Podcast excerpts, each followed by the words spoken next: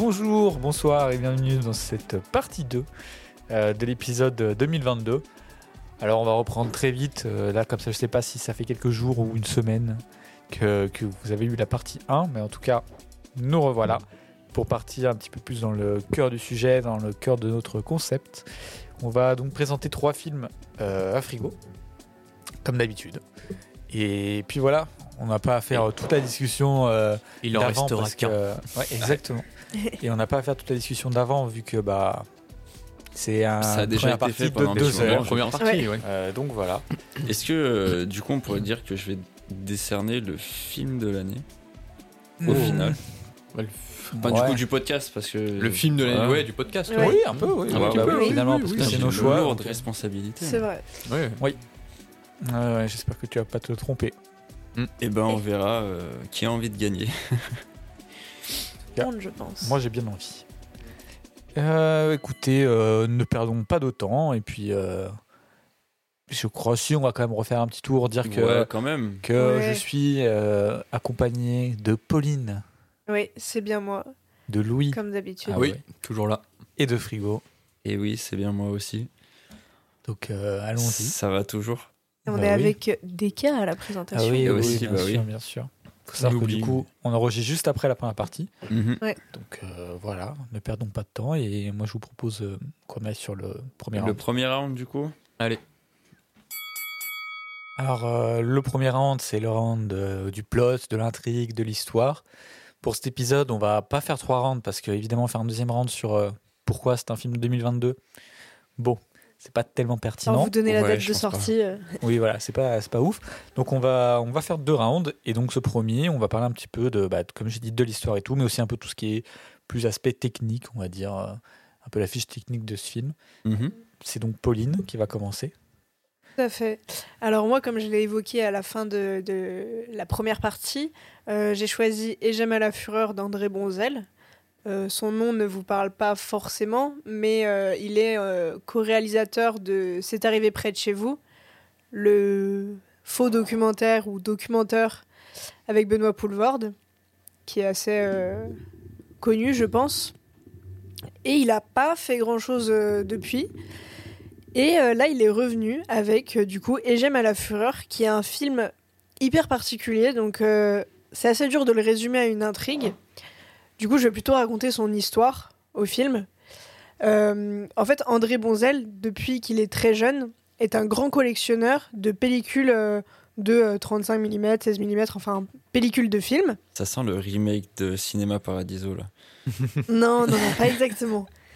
Et, euh, et du coup, c'est des films amateurs, genre des familles qui partent en vacances et qui se filmaient avec leur Super 8 ou trucs comme ça, qu'il a trouvé euh, sur des brocantes, euh, enfin vraiment des trucs. Il a amassé une collection de pellicules au, fil du temps et euh, il a décidé de, raconter son histoire à travers celle des autres. Ou en gros, il introduit un peu son film en disant toutes les histoires de famille se ressemblent. Et du coup, il utilise les histoires des autres pour raconter la sienne. Et, au-delà de ça, il raconte aussi ben, l'histoire du cinéma avec euh, euh, ces technologies qui, ont bien sûr évolué, euh, l'histoire de la France, parce qu'il il y a des moments où il parle donc de sa famille, euh, de la guerre, de comment ça a impacté euh, la production cinéma- cinématographique. Et euh, il y a quelques parties, la plupart des choses sont vraiment euh, autobiographiques, ou alors parlent de sa famille. Il y a quelques parties qui sont écrites euh, de, enfin c'est de la fiction quoi, où euh, il invente des personnages, euh, voilà. Et donc on a sa voix off euh, qui raconte tout ça, sa vie, celle de sa famille, de ses proches, sur, qui, correspond en fait aux images qu'on voit de sa collection. Du coup, c'est hyper bien fait parce que, en fait, t'as l'impression que tout coule de source, que, vraiment les images ont été tournées pour ce qu'il est en train de raconter, alors que pas du tout. Il a mis un temps fou à, bah, du coup, à regarder tous les films de sa collection, à sélectionner les morceaux, à faire du montage, à numériser tout parce que euh, c'était compliqué de, faire un montage qu'à partir des pellicules. Et, euh, et voilà, c'est l'histoire de ce film. Du coup, il n'y a pas euh, d'acteurs euh, connus. on voit juste des extraits de making of de C'est arrivé près de chez vous, donc on voit un peu Benoît Poulvord, son coréal et, et lui. Mais sinon, c'est des randoms à la plage, euh, des randoms en voiture, euh, enfin bon voilà, euh, plein des gens de sa famille.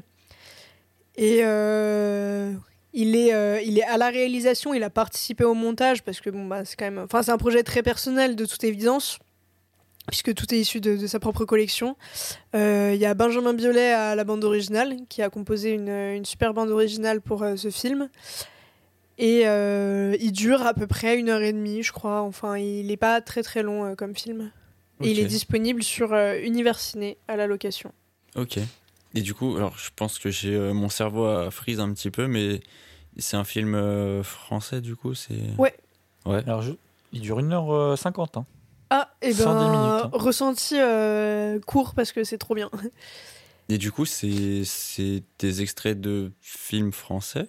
Et ben Enfin, pas que en fait. Enfin sa collection euh, c'est vraiment il y a des films euh, enfin du coup tout est rendu muet. Je sais pas si Mhm. tout était muet euh, de base ou alors peut-être dans ces dans les trucs de making of oui dans les trucs de making of on entend un peu Poulvord et tout. Euh, mais la plupart c'est des films muets de de famille et où du coup bah on sait pas la langue originale si ça se trouve c'est une famille euh, scandinave américaine enfin bon là. Il y a quelques films qui sont tournés à l'étranger, enfin on reconnaît euh, en Italie, euh, aux États-Unis, euh, des choses comme ça. Et au milieu, il y a quelques films aussi qui sont pas des films amateurs. Genre dans sa collection, il avait un ou deux films de Buster Keaton ou des trucs comme ça, enfin du vieux muet. donc voilà, mais c'est. Enfin, les extraits de films, c'est vraiment multinationalité et en fait, on sait pas trop. Par contre, le film en lui-même, ouais, il est français. Et il est en multicouleur du coup? Euh, ouais, il y a. Enfin, je sais pas comment dire mieux que ça en fait. Mais Non, du non, coup, mais je comprends ce que tu veux dire. C'est en couleur. Et ben, c'est- et ben, il y a des extraits en noir et blanc et des extraits en couleur, ouais. Ok, d'accord. C'est sympa ça, ouais. Euh, et ça se- Il est muet aussi, du coup? Ou... Non, du coup, il y a ah sa oui, voix off. C'est que Ouais. de la voix off, du coup. C'est que de la voix off, ouais. Donc et, euh, comme- et de la musique. Ok. C'est un peu comme. euh, J'ai toujours oublié le nom. Oui. Euh, le court-métrage de photo. Ah, la jetée Ouais. Ah, Ah. Et ben en vrai, on peut retrouver de l'idée, ouais, dans, dans le processus, en tout Ok, cas. d'accord. La jetée que j'ai vue, Non. après tant de temps, je l'ai vue, Rien vu. je l'ai pas du tout aimé. Ah merde. Non, mais c'est pas trop étonnant. grave. C'est quand même, Euh, non, mais en vrai. euh, c'est quand même particulier. Je peux. Bah, en fait, ça m'a fait penser un peu à- au peu de temps que j'ai vu de Hiroshima, mon amour. Non, mais- Et. oh, T'es en non, train d'assassiner des cas là. Ah oui, hein. oui, oui. Et, ouais. et tu veux qu'on fasse un épisode sur la nouvelle vague Tu Ouais, haïr, parce en fait. que. Non, parce qu'il y a des trucs. Enfin, C'est bien d'être curieux. et voilà, mais faut, tu vas faut être curieux. Bah, euh, Putain, mais t'as pas aimé quoi Je pensais que bien, après, euh, Ah non, franchement, non. Je... Oh mon dieu. Après, euh, pour le coup, c'est quand même. Enfin, la jetée, c'est ça va très loin dans le Oui, délire du roman Oui, photo. Oui, oui, carrément. Alors que là, c'est vraiment des vidéos et tout, c'est beaucoup plus ludique à suivre. Et moi, j'ai une quoi. question. Euh, on est d'accord qu'il filme, enfin que c'est des randoms, mais on, il Ouais. a, il a pas du tout l'autorisation de, de, enfin de les avoir dans son film. Enfin, c'est vraiment Bah, en fait, il est- bizarre. il Enfin, venir. Il est, il est propriétaire euh, des bandes Ah, euh, vidéo. Et du coup, et du coup, il peut, il peut en faire ce qu'il veut. ouais, Bah, même les montrer alors qu'ils veulent. Enfin, les gens sont morts, oui. hein, je pense, pour beaucoup. donc, Oui, euh, oui, fassent c'est. En Ouais, mais fait, c'est peut-être euh, pas des. Il y a plein de gens qui sont pas identifiés et en fait, ouais, il a, Ouais, il a récupéré, euh, il a acheté, enfin, les bandes. euh, C'est quand même un peu, enfin, c'est super intrusif. Ouais, le d'avoir droit à l'image un film. là-dessus, il est chelou, je trouve. Bah, C'est super intrusif d'avoir fait un film un peu là-dessus. Alors, je l'ai pas vu. Hein. Euh, ça se trouve, c'est très bien et tout, mais je trouve ça le concept un peu étrange en fait. C'est Mm. de prendre des vidéos de vacances pour la plupart, si j'ai bien compris. hein. Euh, pas que, non, c'est un exemple. hein, ouais, mais il y mais- a. Ok, d'accord. Mais c'est ouais. des vidéos donc filmées par des, des gens qui ont voulu capturer leurs souvenirs en vidéo Mhm. pour en faire un montage qui raconte ta propre vie et le diffuser devant de tas d'inconnus. Je trouve ça quand même super bizarre. Ça se trouve, c'est des vidéos qui, voulaient, que- qui étaient destinées à pas sortir, à, pas, à rester Bah, un petit peu. euh, Peut-être après, euh, moi je trouve que c'est aussi euh, la beauté du, du hasard de tomber sur ce truc dans une brocante. tu sais pas vraiment si c'était censé arriver là ou pas, mais c'est arrivé là. Et en fait, je- tout se résume beaucoup à sa phrase Toutes les histoires de famille se ressemblent. Où vraiment, euh, effectivement, euh, c'est des, des inconnus, mais ça pourrait être n'importe qui. Mm. Et c'est ça qui est beau, c'est de se dire, on sait pas qui c'est, ça mm. pourrait être tout le monde, ça pourrait être euh, n'importe qui, et ça pourrait être lui. Et, et les extraits montrés sont pas du tout. euh, Enfin, il n'y a pas de choses hyper euh, intrusives, justement. Ça reste très pudique, tu vois. C'est. Après, euh, on a l'impression que je critique. Après, on a l'impression que je, que je critique euh, le concept et tout, mais au final, non, je, mais le trouve, je le trouve super intéressant. ta- hein. Ta le- question, ta question est assez pertinente. hein. Mais pour, Mais- non, je suis d'accord avec Louis, euh, c'est une question qui est ultra pertinente.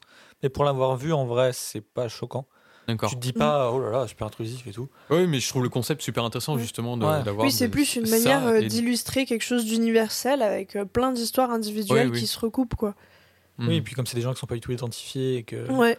on n'est pas en train de dire, oh, telle personne, euh, oulala, à cette période, euh, il faisait ça. Non, enfin, tu vois. Oui. Ouais, mais c'est pas identifié, mais identifiable, tu vois. Enfin, je sais pas. Enfin, la, la question du droit à l'image, même si ces personnes sont peut-être plus en vie, du coup, je trouve elle est quand même hyper bizarre euh, là-dessus, tu vois. Ouais, je comprends. Ouais, ouais, je, Enfin, je trouve aussi. mais-. Personnellement, tu vois, après, euh, on va dire, on n'a pas le même recul que peut-être les personnes qui ont vendu leur bande, du Mais- coup, ou quoi, mais genre, j'aurais trop la mort qu'il y ait quelqu'un qui fasse un film sur des trucs que j'ai capturés pour moi, tu vois.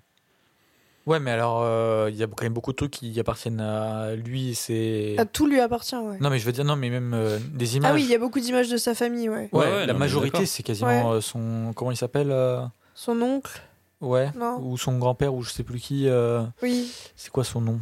J'ai vu le film il y a trop longtemps, là. Euh, J'ai pas vu le film.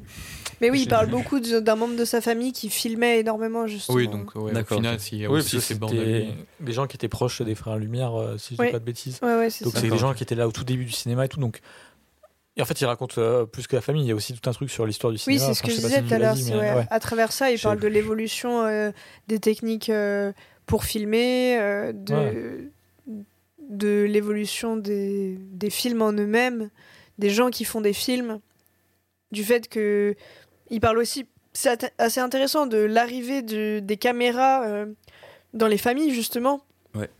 De comment ça, qu'est-ce que ça a créé, qu'au début c'était euh, un truc un peu inaccessible, que c'était un peu euh, voilà, les gens qui avaient les moyens, qui pouvaient se payer une caméra, faire développer leur film et tout, euh, euh, mais que, que ça, ça a quand même, euh, c'est resté, c'est devenu très à la mode, euh, et qu'aujourd'hui, bah, n'importe qui peut se saisir d'un téléphone et filmer un truc. C'est hy- hyper intéressant, il y, a, y a plusieurs couches de lecture en fait sur le film, à partir de cette collection de bobines. Ok. Et est-ce qu'il y a. Je sais pas, saurais pas trop comment le dire, mais est-ce que, genre, je sais pas, par exemple, c'est du stop motion ou. Euh, est-ce qu'il y a des expérimentations autres que simplement des vidéos non, un peu random, euh, bout à bout, en gros? Non, c'est- que de la prise de vue réelle, euh, euh, de choses euh, parfois plus ou moins bizarres. Tu vois, à un moment, il parle de. Bah, je crois que c'est de son oncle, là, pour le coup, qui faisait des documentaires sur les ouvriers, enfin, sur son usine. Genre, il a fait un documentaire qui dure je sais plus combien d'heures sur des gens qui. Alors, c'est- j'ai sous les yeux son Ah. grand-père qui s'appelle Raymond Expédite. Ah oui, c'est Expedite le nom et c'est beaucoup, trois ouais. heures sur euh, le tréfilage de l'acier aux USA. Ouais, voilà, c'est ça. Donc, euh, D'accord. Et genre, du coup, tu vois un peu des images de ça, et lui, il est là, et, tu sais, il en rigole un peu en mode. euh, personne n'avait envie de voir ça, mais euh, son grand-père, il a filmé trois heures de tréfilage d'acier, tu vois. Ouais, j'avoue, c'est marrant. Écoute, je pense pas avoir plus de questions. Je sais pas si vous, vous en avez. euh, Non, moi j'avais. euh, c'est un film qui m'intéresse pas mal depuis que t'en parles, Pauline, parce qu'il faut savoir que Pauline nous rabâche euh, les oreilles avec ce film depuis, euh, depuis très longtemps. Et euh, quand elle a commencé à nous en parler, moi ça m'avait fait penser à un court métrage documentaire qui s'appelle Sur les plages de Belfast. Ah, j'ai pas vu. Et en fait, pas du tout, c'est pas du tout le même concept. Mais euh, sur les plages de Belfast, c'est un mec qui achète une- un caméscope et dedans il y a une pellicule qu'il fait développer. Et du Mhm. coup, en fait, il va essayer de retrouver la famille qu'il y a sur cette pellicule. Non, mais c'est. Mais c'est pas tout à fait la même chose. Au Mais début, je pensais que c'était l'idée, un peu ça. l'idée est jolie, ouais. Et euh, bon, alors c'est vrai, je suis ambassadrice euh, française de la propagande de ce film. Oui. Euh, mais euh, mais non, si- sinon pour rapprocher un autre réalisateur, mais que j'ai pas encore découvert, mais de ce que j'ai compris, euh, le- les idées ont l'air assez similaires. C'est Jonas Mekas qui a fait beaucoup de documentaires assez longs et où pareil, il prend des images d'archives, il raconte des, des choses avec. Et du coup, ceux qui connaîtraient Jonas Mekas, je pense, euh, sans trop m'avancer, que, que c'est un style qui peut vite s'en rapprocher. Ok. Et du coup, tu m'as dit, il est disponible sur l'univers. Univers Ciné à la location. Et sinon, euh, le super euh, Blu-ray collector est sorti euh, début janvier. Donc, si vous voulez l'acheter, il est vraiment très beau. Il y a la bande originale aussi dedans. et des bonus. Et il a justement, dans les bonus, il a intégré des courts-métrages en entier de sa collection qu'il a numérisé et, et qu'il a mis. euh, Voilà. Ok. Et j'ai juste une question, même si je sais l'année où il est sorti, mais du coup, c'était début ou fin d'année euh C'était plutôt euh, début d'année. Il me semble qu'il est sorti en mars par là. Euh, moi, j'avais pu le voir en festival à Lyon parce qu'il n'était pas ultra distribué. Et en fait, ce qui est fou avec ce film, c'est qu'il a une, longévité, une durée de vie en salle impressionnante. C'est-à-dire que là, récemment, alors que le Blu-ray est en train de sortir, euh, André Bonzel, il était encore en train d'aller le présenter dans des villes. Et en fait, c'est un peu le genre de film qui a une sortie nationale euh, à très petite échelle. Donc, il passe dans pas beaucoup de salles en France.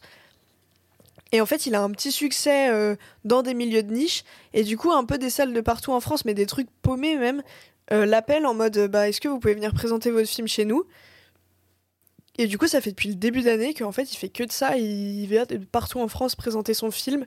Euh, même il est allé à l'étranger, il l'a présenté à, Los Angeles euh, dans un festival de cinéma français euh, qui revient sur les meilleurs films français de l'année.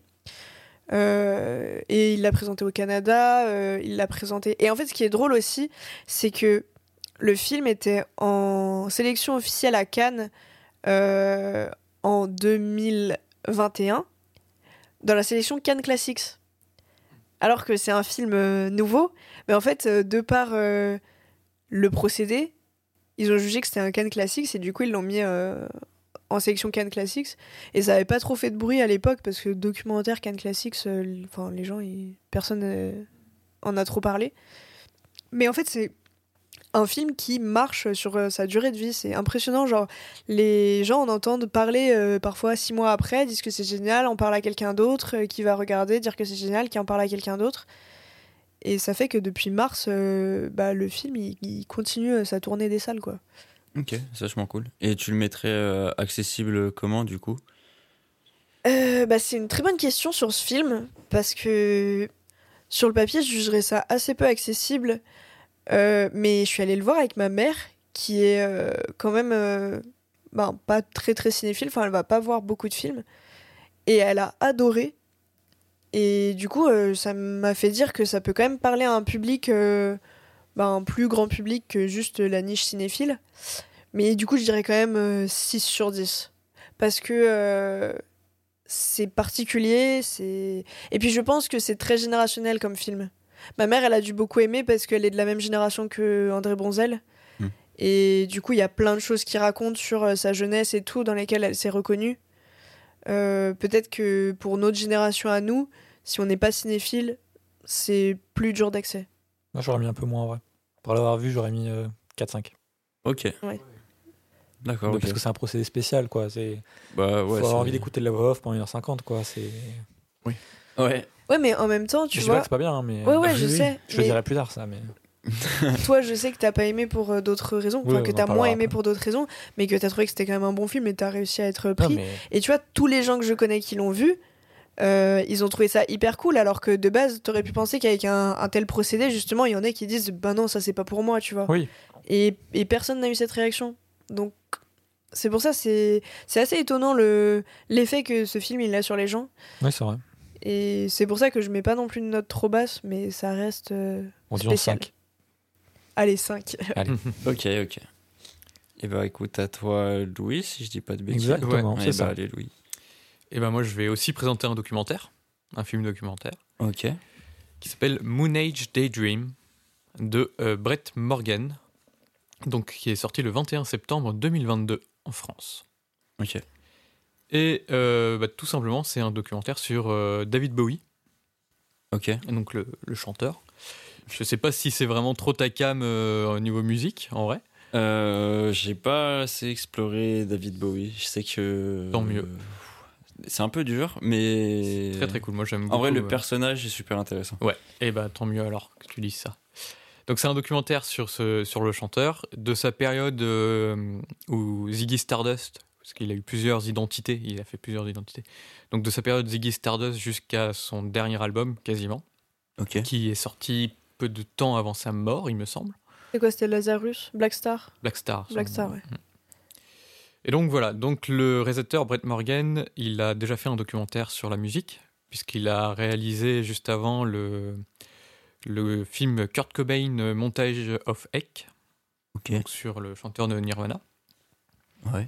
Et là, pour euh, Moonage Daydream, c'est un travail euh, qu'il a, a fait sur 4 ans. C'est un énorme travail sur euh, les archives euh, qu'il a, qu'il a eu accès.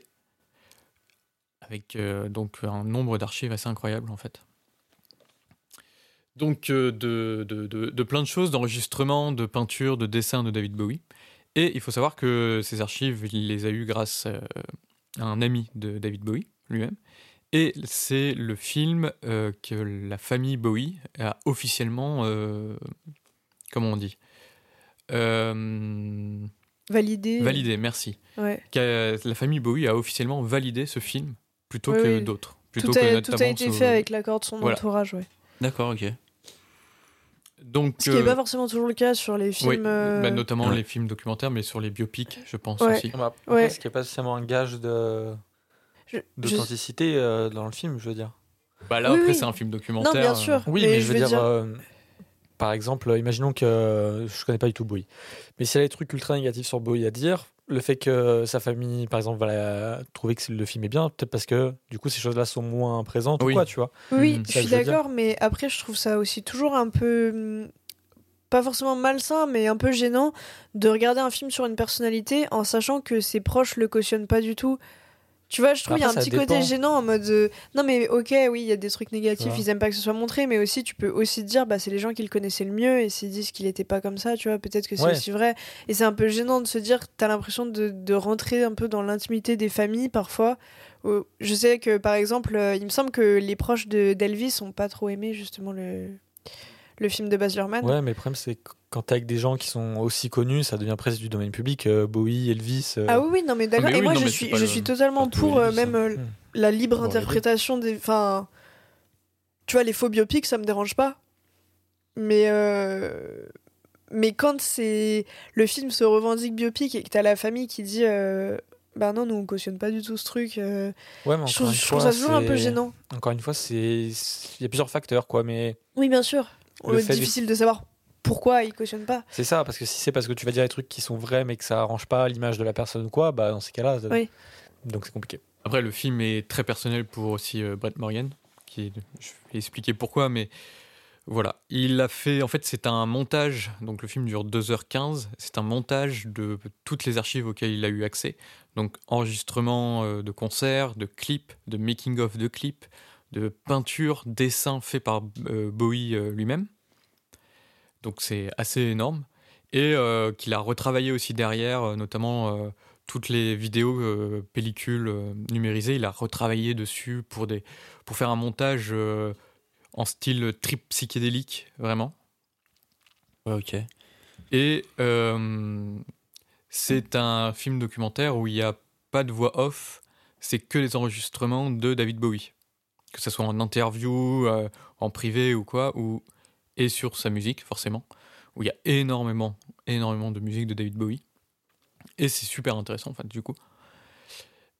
Et euh, tout le film, donc, c'est sur la vie artistique de David Bowie, sur euh, ses questions autour de, de l'art, mais aussi de l'identité et tout.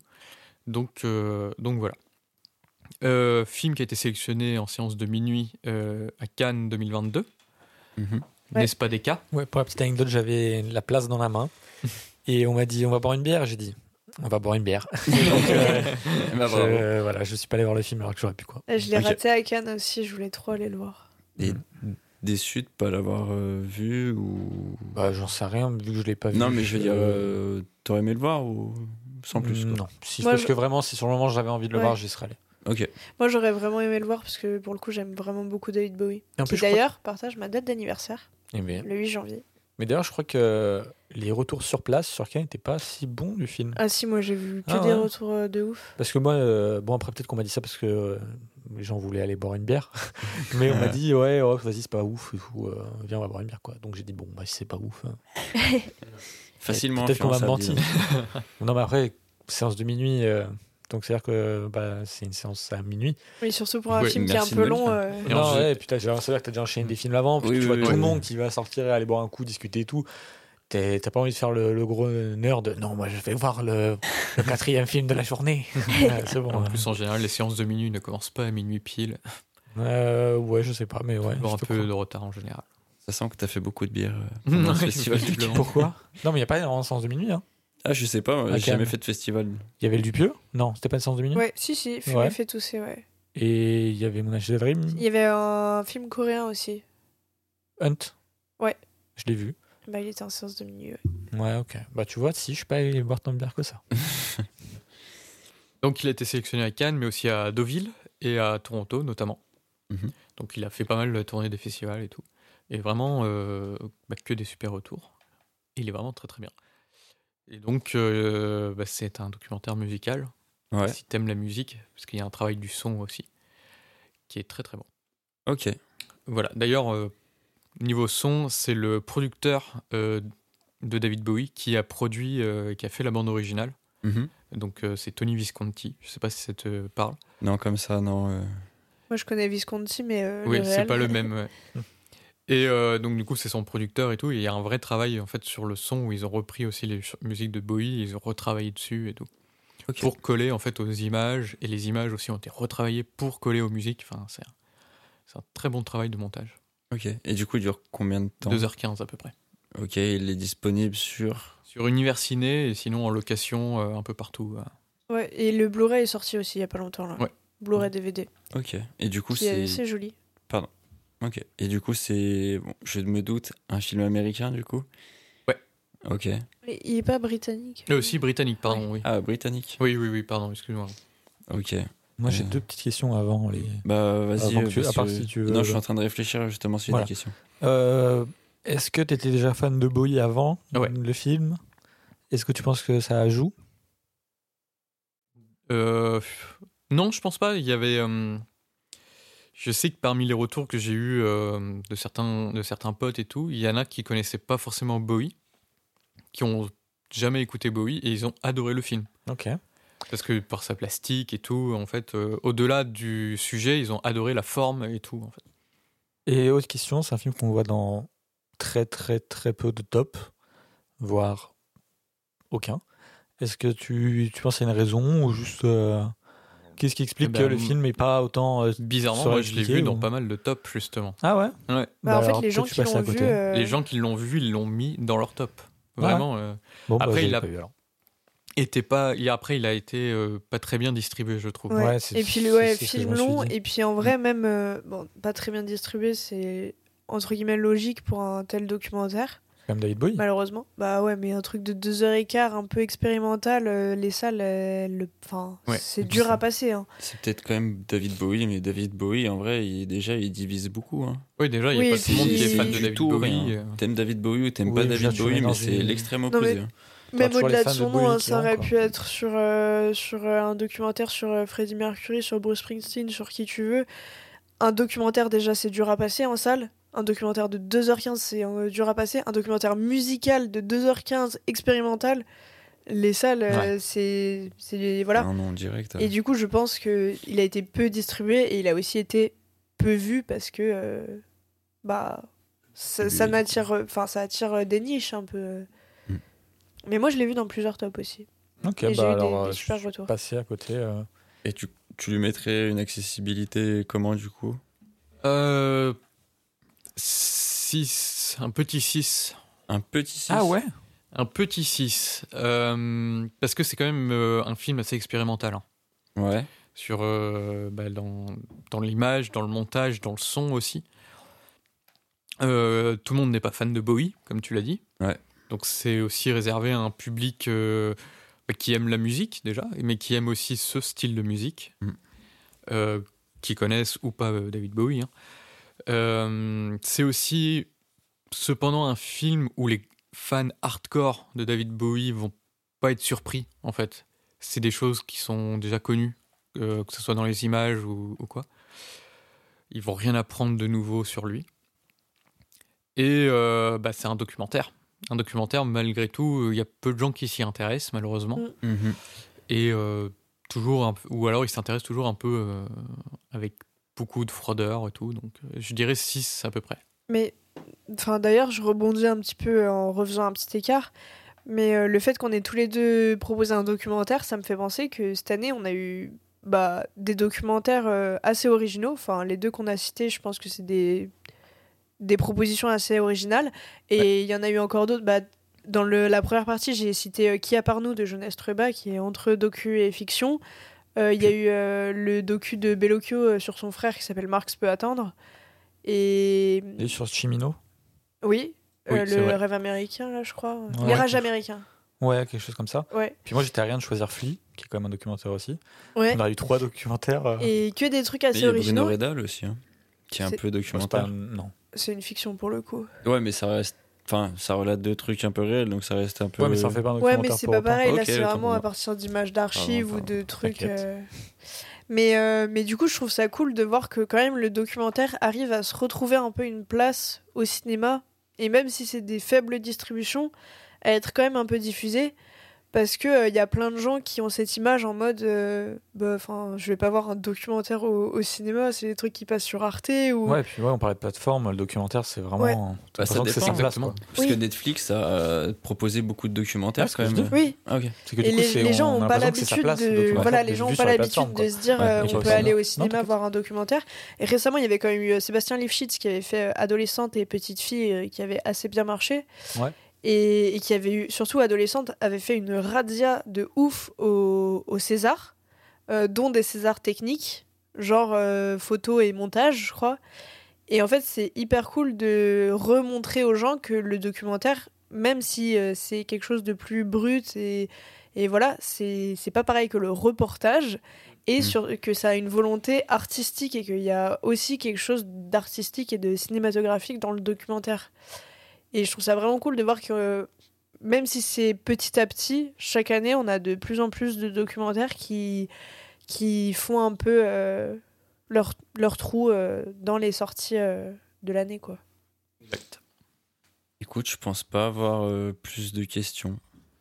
Honnêtement. Moi non plus. Toi, toi non plus, Pauline? Non, on va pouvoir passer euh, au non-documentaire de Deka. Euh, oui.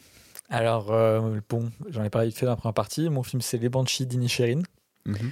qui est normalement encore au cinéma. Oui. euh, quand le film sort. En tout cas, je l'espère. Sinon, c'est Encore au cinéma quand le film sort Quand le Euh, podcast, quand le sort. podcast J'espère, sort, pardon. hein, que- Oui, oui. Euh, bah, en tout cas, j'espère. Sinon, c'est que le film euh, a vraiment euh, pas fonctionné, mais j'ai l'impression que ça fonctionne plutôt bien. Je sais pas. Et il a l'air de faire un plutôt de- bon ouais. démarrage. Ouais. Ok, bon. Enfin, bah, au moment où en on enregistre, il est encore au cinéma et au moins encore un petit moment là. Et bah, quel plaisir. Le film est évidemment sorti en 2022. Jusque-là, voilà. Euh, alors, Début ou milieu d'année, du coup Juste euh, si t'as la date à peu près ou... tu m'as demandé fin début ou fin d'année. Ouais. Début au Je viens de te milieu. dire qu'il est euh, encore au ciné? Ah oui, je suis... Oh là là, je suis... Bah, il est- il est sorti en sorti, janvier. euh, C'est vrai qu'il a une longue Il sortie. est, il est que- sorti le dernier mercredi Frigo, de il est sorti le 28 décembre. Oui. Ouais, bah, Ah le, oui, d'accord, le- oui, marrant. le dernier mercredi de sortie de 2022. Ok, autant pour moi, excuse-moi, En fait- je suis... je suis un peu déconnecté. t'inquiète. Jusqu'à du coup bah, le le 29, donc jeudi, Mhm. j'avais prévu de prendre The Green Knight pour l'épisode. Ouais. Et donc du coup, je vais voir mon dernier film de l'année, Les Banshees d'Inisherin. Et bah euh, j'ai dit bon, bah c'est mon top 1 de l'année, puis je le prends quoi. Donc ça s'est fait euh, le changement au dernier moment parce que j'étais quasiment enfin sûr à 90% que j'allais prendre The Green Knight quoi. Attends, avant que tu me dises quoi que ce soit, t'as quand même un peu de recul sur le film, du coup, là, je pense? Peut-être pas trop, mais genre, il Bah, vieillit bien ou tu sais pas trop, on va dire? Ça fait moins d'une semaine Mhm. là au moment où on tourne en tout cas, Euh, enfin où on enregistre. Et euh, non, bah, bah, il vieillit bien, oui. sinon j'aurais Je sais j'aurais pris The euh, Green Knight au dernier moment, tu vois, j'aurais changé. Mais non, non, bah oui, j'ai la preuve, j'ai envie de retourner le voir encore, tu vois. ok, ok. Et je pense que ça peut être typique film que je pourrais aller voir genre trois fois au ciné, truc que je ne fais jamais, tu vois. Donc euh, Ok. À part pour Parasite. quoi. voilà. Alors de quoi parle le film? Alors le film parle de vraiment pas mal de trucs. Mais on va partir sur, euh, on va dire, le, la base sans parler de tout ce qui est métaphore, de tout ça, parce que ça on en parlera après. Mais en gros, le film va te parler d'une amitié entre deux hommes qui s'arrêtent du jour au lendemain et euh, quelles sont les conséquences sur la vie de ces deux personnes, etc. Donc faut savoir que Inisherin, c'est une euh, île qui est fictive, qui a été créée euh, pour le, pour le film, et qui veut dire, je crois d'ailleurs, île d'Irlande ou quelque chose comme ça. Donc voilà. Et, euh, pardon, excusez-moi, j'en parlerai après parce que du coup, il y a pas mal de, de lectures sur le film, etc. Mais donc, euh, on se retrouve dans une petite euh, île avec, euh, c'est très rural, euh, très, c'est des Irlandais, donc euh, voilà. Euh, donc très cliché, tout, tout le truc, c'est très irlandais, Il me quoi. semble que le film est situé au début du XXe siècle, non D'ailleurs?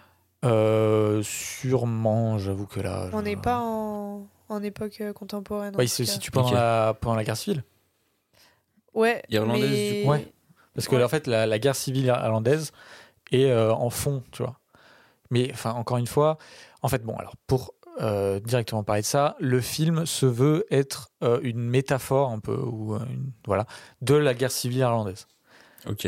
Donc voilà, donc en fait, euh, elle est en fond, mais euh, ce que représente cette île et les personnages, et en fait cette fin d'amitié, et etc. Enfin, il y a pas mal de trucs d'études. Après, j'avoue que je suis pas euh, expert sur euh, la question de la Ah non, guerre t'as pas de civile. master d'histoire. bah, ouais, mais attends, euh, la guerre civile irlandaise. Euh, large. Je rigole. oui, je sais, t'inquiète. Mais euh, oui, non, j'avoue que je connais pas, voilà, particulièrement, mais ça se veut être, voilà, une métaphore. les personnages ont veulent dire plus ou moins quelque chose, etc. Donc voilà. Mais si on oublie ce côté-là, et si même on n'a pas du tout envie de de la voir, ça reste quand même un super film, tu vois. Moi, c'est quelque chose que j'ai pas vu tout de suite, parce qu'en fait, je l'ai, je l'ai pris très euh, euh, émotionnellement le film, tu vois. Ouais. Et pas dans la- l'analyse, la, la réflexion et tout. C'est vraiment quelque chose que j'ai pris de manière euh, sensorielle, j'ai envie de dire, tu vois. Pour utiliser des grands mots, mais c'est vraiment, je l'ai pris au niveau de l'émotion et tout. Donc, et donc voilà. Euh, donc je disais, ça se passe en Irlande. Donc tous les personnages sont avec, ils parlent avec un accent irlandais. Euh, ils ont des noms irlandais. Enfin, c'est vraiment, c'est euh, Irlande, Irlande, tu vois. C'est du coup c'est le vieil accent irlandais genre un peu compliqué à comprendre. Et tout. Euh, ouais, c'est, il est assez euh, prononcé. même hein. si tu parles bien anglais, euh, si t'as pas de sous-titres, euh, il y a des trucs que tu captes pas. Ok. Et est-ce qu'il parle irlandais aussi? Enfin c'était il y a hum, je vais pas dire un dialecte mais était euh, Je bah, non, je crois que c'est vraiment juste un l'accent euh, très prononcé irlandais, quoi. Ok ok. Mais euh, voilà. Euh, écoute, qu'est-ce que je peux dire d'autre? Bah, Je vais peut-être te parler des acteurs, euh, parce que c'est quand même pas n'importe qui. Il n'a pas cité le réalisateur Ouais. aussi. Ah Ouais. oui, pardon, beaucoup de choses à dire, excusez-moi. C'est de Martin McDonagh, je sais pas comment ça se prononce, Martin... Martin- Je crois que Mac- GH en irlandais, ça se prononce che, mais je suis pas sûr. Bon, bah voilà, c'est celui qui a fait euh, les euh, panneaux de... C'est quoi le nom en français? Three Billboards, les trois panneaux de la vengeance. Ouais. Ouais. Et euh, Bon baiser de Bruges. Bon baiser de Bruges, Ouais. qui est très très bon. Bah totalement. Et les sept Mhm. psychopathes. Seven euh, Psychopaths, qui est un peu moins bon. Et il a fait un Ah, super pas court métrage que je te recommande, DK, qui s'appelle Ouais. Six Shooter. Non, mais il y a moyen que je me tape sa film entière parce qu'il n'y a, pas- a pas très long. Bah, il a et- fait quatre longs métrages. fait et quatre un longs métrages et- Bah, voilà, j'en ai vu deux et j'ai Et- beaucoup aimé. Donc, euh, C'est génial, hein. c'est une très donc bonne film. voilà. Euh, donc, ça, c'est pour un peu parler euh, de, de, voilà, de l'histoire. Euh, on en reviendra plus après parce que, comme je dis, en fait, comme c'est beaucoup de métaphores, beaucoup de trucs, c'est compliqué de, de tout. euh, voilà. Ah ouais t'inquiète. Mais donc, les acteurs, évidemment, mon bébé, Colin Farrell. c'est, euh, tu l'as vu en plus cette année, c'est celui qui joue le pingouin. Dans The Dans The Batman. Mhm. Ouais, ouais, ouais. Euh, mais tu vois qui c'est, je pense, euh, Colin Bah, Farrell. euh, Euh, là, The Lobster. non, il joue dans. The Lobster, Ouais, ouais, il joue dans euh, le Mise à mort du cerf sacré. Oui d'accord ok je vois très bien. Il qui joue c'est, dans ça. The Gentleman qu'on avait vu ensemble. Mhm. et, euh, voilà, donc il joue Très dans drôle. Minority Report, euh, Bon baiser de Bruges, et dans lequel il joue avec. euh, à la, euh, comment, comment. Ah mince. Brandon Gleeson? Exactement, oui, je l'ai là, mais tu m'as devancé. Pardon. Brandon Gleeson, non, pas de souci, dans lequel ils jouent tous les deux.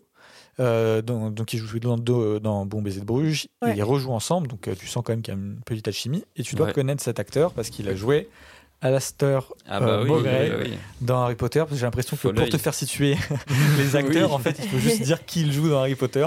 C'est un peu le, le truc depuis le début du podcast. C'est vrai.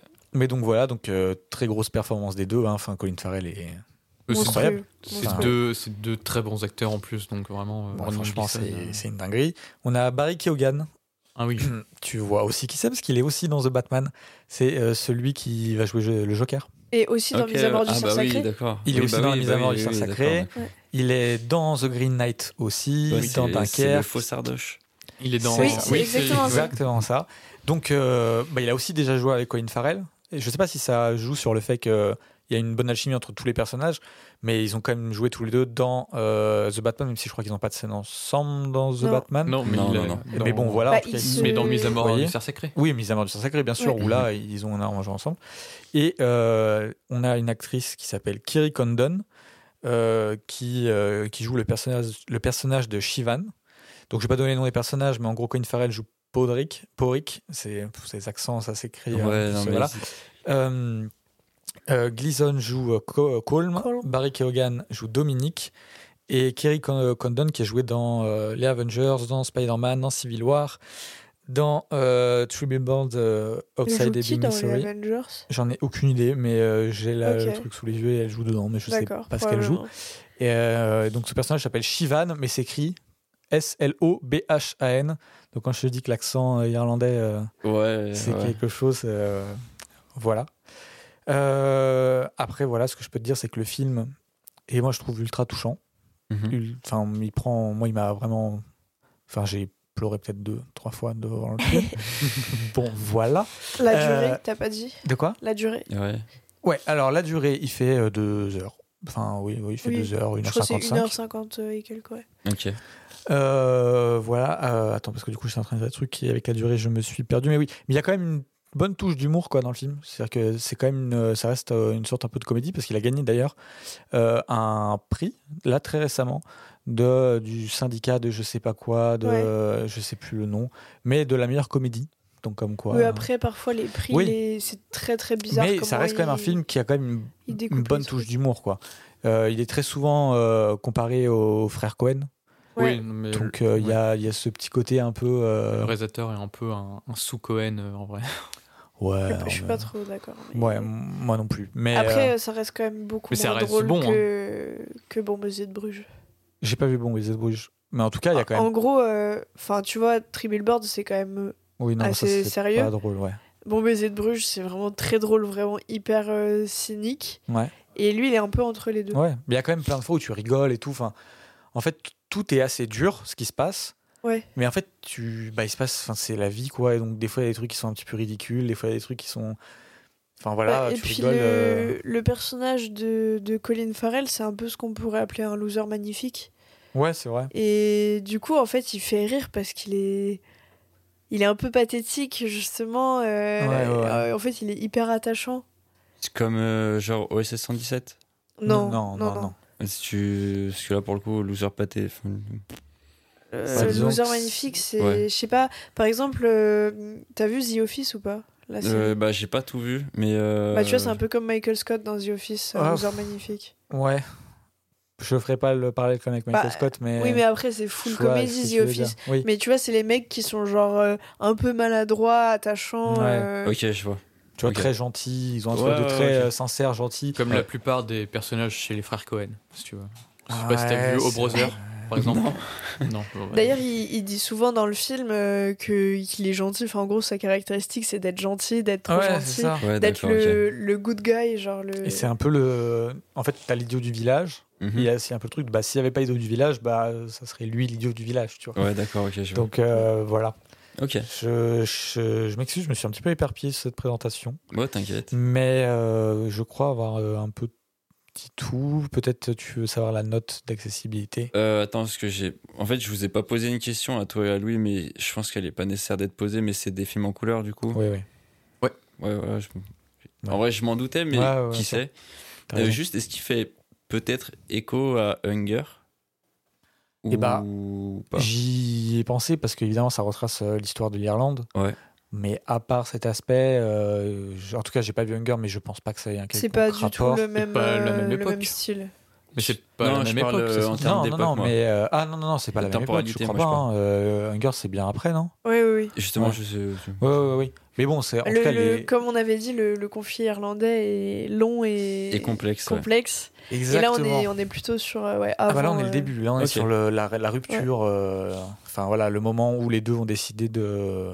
Bah, de si je dis quoi. pas de Oui, bêtises. donc c'est le début du XXe siècle, quoi. Oui, en fait. parce que si je dis pas de bêtises, dans le film, à un moment, il y a une référence, mais c'est un truc très subtil euh, qu'il faut voir. Mais euh, en gros, le, le roi euh, d'Angleterre, euh, enfin, c'était le roi, c'était avant euh, Elisabeth. Donc, euh, Ok. alors que. Hunger, c'est déjà largement Ouais, sous, sous Ouais. Elisabeth. Hunger, c'est les années 80.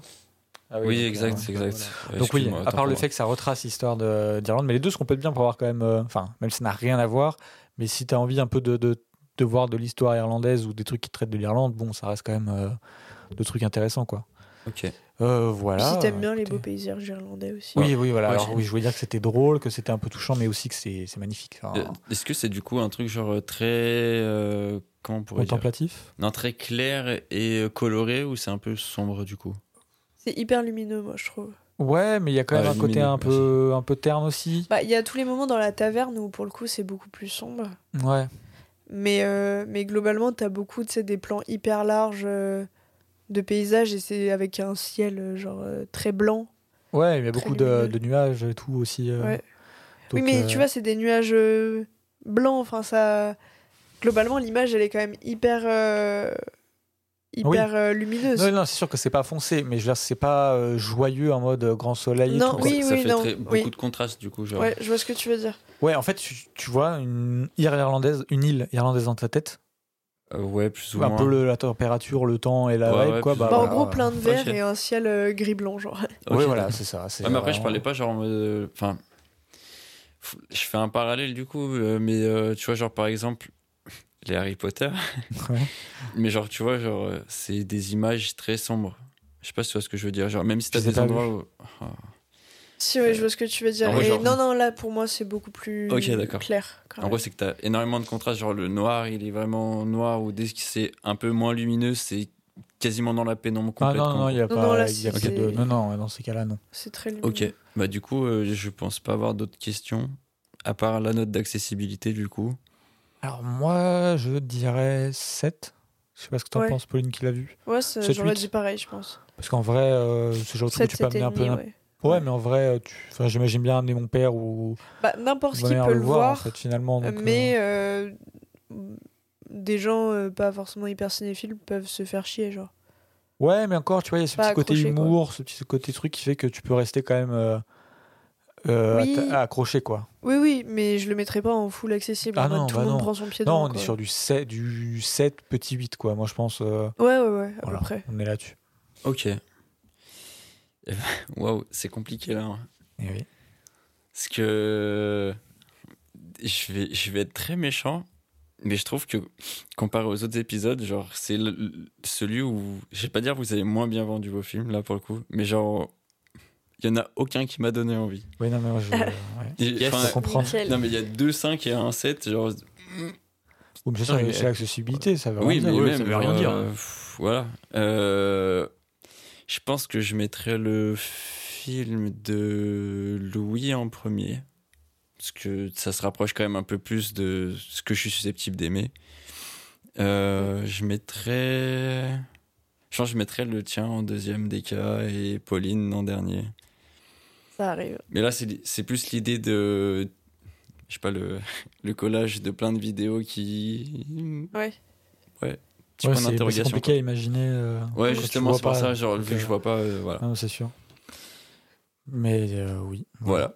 Deuxième round, enfin, je- deuxième Oui, partie. deuxième round. Alors, sur ce deuxième round, on va évidemment, comme je l'ai dit, pas revenir sur pourquoi il est dans le thème, parce que, bon, voilà. Hmm. Donc, ça va être en fait un round où on va juste euh, discuter de ce qu'on a envie de dire sur nos films. Vendre notre film. Voilà. C'est le dernier de- round pour des- en fait, de tout ce qu'on a envie. Voilà. Voilà, en fait, on met tout ce qu'on veut Ouais. et on en discute. C'est un petit peu plus ouvert. Et, euh, et voilà, chacun peut euh, vraiment participer comme il veut. Et... Ouais. Mais bon, on va quand même commencer par le film de Pauline. Ok. Alors, euh, du coup, je commencerai en disant que je ne suis pas quelqu'un qui aime faire des tops. Donc, je peux pas dire que Et j'aime la fureur est genre le meilleur film que j'ai vu cette année ou mon film préféré de cette année. Euh, mais je l'ai choisi plutôt parce que euh, je pense que avec le recul, donc parce que je l'ai vu euh, en début d'année, c'est un film qui a marqué et va marquer ma vision du cinéma. Et c'est assez rare en fait, euh, je trouve, d'avoir des, trucs comme ça, mais j'arrête pas d'y repenser. Et en fait, effectivement, comme tu as dit, c'est dur à imaginer quand t'explique, parce que le concept, bon, ça peut être euh, un peu intrigant, un peu, voilà, mais tu vois pas trop. Et quand tu le vois, tu te dis, bah, tu peux aussi faire du cinéma en faisant des collages de vidéos, tu vois, genre c'est ça paraît improbable que ce soit si émouvant et si touchant, euh, alors que c'est euh, vraiment euh, des vidéos de random mises bout à bout, quoi. Et en fait, c'est ça qui me marque dans ce film sur le long terme, c'est qu'en fait, quand j'essaye d'approcher, enfin de, penser à ce que j'aime dans le cinéma, à, ce que j'ai envie de voir, je me dis, bah ce film, il m'a proposé quelque chose de nouveau, où je me suis rendu compte que j'adorais ça, et, et qui m'inspire pour des choses que j'aurais envie de faire moi. Pas forcément des films, tu vois, mais, mais je m'y rapporte beaucoup, en fait, dans plein de choses, même euh, euh, dans des livres que je lis, bah, selon euh, comment sont disposés les chapitres ou les trucs comme ça, bah, ça me fait penser à, à ce film. Enfin, ça devient un peu un point de repère artistique. Une grille de lecture, quoi. Une nouvelle grille de Ouais, lecture. voilà, une toi. nouvelle grille de lecture artistique. Et du coup, je trouve ça assez bouleversant, en fait, de, de découvrir un film comme ça et de s'en rendre compte euh, après, euh, sur le long terme. Bah, en fait, pleuré euh, dans le film? Non, j'ai pas pleuré. Mais, euh, mais le film est très émouvant. Et, et du coup, en fait, c'est dans tout ce que j'ai dit dans la première partie, dans le fait que le gars, il se livre, mais genre vraiment, euh, personnellement, genre, euh, il livre des détails intimes de fou sur sa vie. Et, euh, et en même temps, ça touche à l'universel, tu vois. Il y a, y a ma mère qui a dit Je me suis retrouvée dans, dans ce qu'il a raconté. Euh, moi, j'ai réussi à me retrouver dans des trucs alors qu'on n'est pas du tout de la même génération. Et du coup, je trouve ça hyper touchant en fait comme film.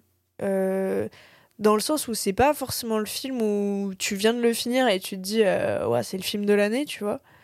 Même si j'ai adoré euh, sur le coup déjà. Mais c'est un film qui vraiment reste en, esprit reste là. Tu, tu te rends compte de, de pourquoi tu l'as aimé plus tard en fait. Et je trouve ça hyper hyper euh, bouleversant comme film euh, grâce à ça et aussi, bah, la bande originale, euh, pour le coup, je l'écoute en boucle depuis le début de l'année. Elle est vraiment, vraiment très, très bien. Très belle, avec plein d'influences différentes. Il y a des influences hispaniques, des influences latines, des influences. à un moment, plus ça fait plus pop électro. À des moments, c'est juste du piano, de la guitare. Enfin, c'est. Et l'ensemble est hyper cohérent au final. Ok. Et du coup, tu, tu dirais que c'est genre, euh, je sais pas comment on pourrait dire. C'est genre une proposition vraiment euh, super nouvelle en gros. La, la manière dont ça a été fait ou ça a été mis Hmm. en scène ou je saurais pas trop comment le dire Bah, du coup. nouvelle, je sais pas, parce que du coup, comme j'ai dit tout à l'heure, euh, il me semble que Jonas Mekas faisait déjà ce genre de choses. Et même, euh, on peut rapprocher ça à Chris Macker aussi, qui est un, un grand réalisateur français qui a débuté pendant la nouvelle vague et bah, qui a fait euh, La Jetée, mais qui a fait aussi euh, plusieurs autres documentaires, euh, dont un qui s'appelle Sans Soleil, je Ouais, pense. Faut tellement que je le vois. et où en gros il raconte un peu des enfin comme un voyage autour du monde mais avec des images comme ça qui met. Donc en fait c'est un procédé qui pas forcément exactement sous cette forme là mais qui existe déjà. Mais par contre c'est peut-être un peu fort comme mot tu vois mais euh, je décrirais ça comme film qui change ta vie enfin qui change ma vie qui a changé ma vie en tout cas Quand même, c'est. Oui. Ouais, C'est hyper, c'est- fort, mais tu vois, comme je disais, ça m'a donné ouais, une nouvelle grille de lecture artistique. Mhm. Et, et si j'avais pas vu ce film, euh, je sais que, bah, par exemple, enfin, là, c'est un peu égocentré, tu vois, mais euh, euh, le documentaire que j'ai tourné, il y a des choses que j'aurais pas fait pareil si j'avais pas vu ce film, tu vois. Ok. Tu disais, pardon, Vas-y, vas-y, vas-y. vas-y. tu, tu disais euh, qu'il parle de choses aussi parfois très intimes, mais Ouais. c'est quel degré d'intimité? Ah bah, est-ce que c'est le moment où je prends la parole? Ouais, Ah, je des crois cas, que des choses à dire. bah, Deka peut dire pourquoi lui, il a Alors. moins aimé le film. J'ai vu le film et j'ai vu Pauline dire que c'était un chef-d'œuvre presque. Ouais. Mm, ouais. Je le pense. J'ai vu plein de gens autour de Pauline dire que c'était un chef-d'œuvre ou presque, et donc je me disais bon, je vais regarder un chef-d'œuvre ou presque. Ça me paraît logique jusque-là. Euh, alors, comment dire? Le film dure deux heures et il alterne entre le 4,5 sur 5, voire des fois le 5 sur 5, et le 0,5 sur 5. Disons que, Putain. en fait, Waouh! oui, euh, pour moi, hein, c'est vraiment Oui, non, mon avis face au film. euh, Et je sais que c'est un avis qui est aussi partagé par quelques personnes, donc je suis pas le seul euh, qui a vu qui a cet vu avis. quelques personnes, on va dire pareil. Mais disons que le film, on va commencer par tout ce que j'ai adoré. C'est toute cette euh, comment il traite euh, l'histoire de sa famille, en parler avec l'histoire du cinéma. Il y a quelque chose de très doux, très sincère. C'est vraiment magnifique. Donc ça, c'est 50% du film. Et les 50 autres du film, c'est juste euh, Bonzel qui parle de comment il ken et qui parle de sexe et qui parle qu'il vit pour le cul et qu'il a envie de baiser, qu'il aime les femmes. très extrapolé. Écoute, c'est vraiment ça. Je suis désolé, vraiment 50% du film, si tu veux 40%, c'est Bonzel qui parle de cul. Il parle de cul, oui, mais pas de comment il ken et qu'il a- qu'il vit Attends. que pour baiser. Si, Ah, le qui vit que pour baiser, franchement, si. Si, parce qu'il le dit lui-même que c'est comme ça qu'il se construit, etc., et qu'il a besoin de Ken. Parce Oui. que si- Donc il y a vraiment un truc. Le sexe, ok, c'est sympa. il Y a Je pas répondrai souci. après. Pour Bonzel, très bien. Tu fais 50% de ton film avec la main dans le slip, il n'y a pas de souci. J'aime beaucoup ce que tu proposes, mais honnêtement, Putain, je voulais lui faire écouter l'épisode, maintenant c'est plus possible. ah non, bah, non mais je suis désolé, mais euh, On, on c'est- a le droit après d'avoir c'est un des avis, oui. différents. Moi, tu vois, en et vrai. encore une fois, comme je t'ai dit, moi quand j'ai vu le film, le premier truc que je me suis dit, c'est ça a quand même l'air d'être un- vraiment un chic type, tu vois, c'est pas pour rattraper ou quoi, mais c'est non mais c'est vrai, c'est que comme je dis, 50% sont hyper touchantes et tu sens que c'est un gars où t'as envie de, de- de- d'aller boire un coup avec lui, t'as envie de discuter avec lui, etc. Mais tout cet aspect autour du sexe, mais c'est, enfin c'est, c'est une fois, d'accord, deux fois. Ok. Trois fois, tu commences à dire bon, sors-moi cette main que- qui est dans ce slip. Cinq fois, j'ai dit bon, euh, Ouais, c'est beaucoup là quand même. T'es en train tu de- vois J'ai l'impression que Excuse-moi, Pauline, de détruire du coup, euh, mais j'ai l'impression que tu me décris genre euh, l'oncle beauf. Non, qui est pas un du peu tout. insistant. Non, vois. non, c'est pas ça. Non, non, c'est pas l'oncle Ok. beau Parce tout. que je vais répondre après quand même. en- Je on me adoucit Non, la parce qu'après, je sais qu'il y a un truc culturel au niveau aussi sûrement de la, la révolution. euh, enfin, la- Évi- oui, évidemment. Voilà. Mais en fait, euh, t'as- c'est trop. Enfin, c'est trop. Et c'est dommage que ça. Le film est si touchant, si doux, si beau. Et, et au bout d'un moment, t'as as envie de dire, mais putain, mais pourquoi, quoi? Je- On comprend que c'est vraiment une part importante de sa vie. Ouais. Et il le dit, tu vois, c'est vraiment quelque chose de très important dans sa vie. Mais là, euh, pff, putain, c'est. C'est trop pour toi, quoi. Ouais, pour moi, c'est beaucoup. Bah, hein. Mais ça t'a gêné ou- enfin, ouais, ça m'a gêné. D'accord. ouais. Ça m'a Ah ouais, gêné. à ce point-là. Euh, bah, ah, comment dire Il y a des scènes, du coup, beaucoup avec des femmes, des trucs et tout, c'est c'est bien fait, etc. Tu- Il y a une vidéo, oh là là, il lève la jupe de la fille, on voit sa culotte et tout. C'est tu sais, un peu les vidéos que tu peux imaginer, de, genre un peu à la Marilyn Monroe, tu sais, oh Ouais, là là, ok, on voit. ouais. Et je crois que c'est, on doit voir euh, quatre pellicules où ça arrive. Peut-être que je me trompe, mais enfin, bro, c'est bon quoi. Enfin, tu vois, genre, euh, c'est, et c'est en fait tous. Et là, bon, après, je force aussi parce que comme je dis, moi, le film, il, il passe de trucs que j'ai trouvé incroyables et de trucs que je- bah ça du coup et donc là bah, évidemment je me focus plus sur ça vu que Pauline a dit le reste Ouais. Ouais. et donc j'enlève pas toute la qualité du film c'est pas parce que là on pourrait croire juste que je suis en train de dire que c'est c'est pas ouais. le cas mais disons qu'en fait moi tu mets une, une version du film sans tout cet aspect là Bah, tu c'est un, c'est un du coup. 4,5 tu vois Ok. Ah ouais. mais Pas ouais une grosse. Sur 5 du coup? Ouais Oui. Ah ok, ok. parce que c'est vraiment bien. Et comme je te dis, enfin, la manière dont il retrace l'histoire du cinéma, ces trucs et tout, c'est super cool. Mais purée, pourquoi autant On a compris. voilà, enfin moi, c'était mon avis. Et vraiment, au bout d'un moment, c'était. C'était lourd du coup. Ouais, ça, en fait, ça, ça me sortait parce que j'étais en mode, bon, ok, on est reparti pour 10 minutes où on va parler de, de cul, quoi. c'est dommage, quoi. Ouais, ouais, ouais, je comprends. Voilà, c'est mon Ok. avis sur le truc. Et, et voilà. Non, bah. Du coup, je vais quand même essayer de défendre le truc pour pas trop dégoûter Frigo. Vas-y, vas-y. C'est c'est vrai qu'il parle beaucoup de sexe. Après, bon, bah, t'as déjà commencé à le dire, euh, et j'ai déjà commencé à le dire avant aussi, il y a un aspect très générationnel. Enfin, c'est un mec qui a, qui a vécu euh, euh, la révolution culturelle, les 70s et tout, et où du coup, il y avait Révolution un, sexuelle, hein, un- Oui, il y avait un aspect très euh, Pas très libéré en fait. débridé, on va dire, Ouais. débraillé, comme vous voulez. Euh, Débraillé. il, il parle aussi de, fin, du fait qu'il fumait des joints. Enfin, tu vois, genre, c'est. Il y a pas de.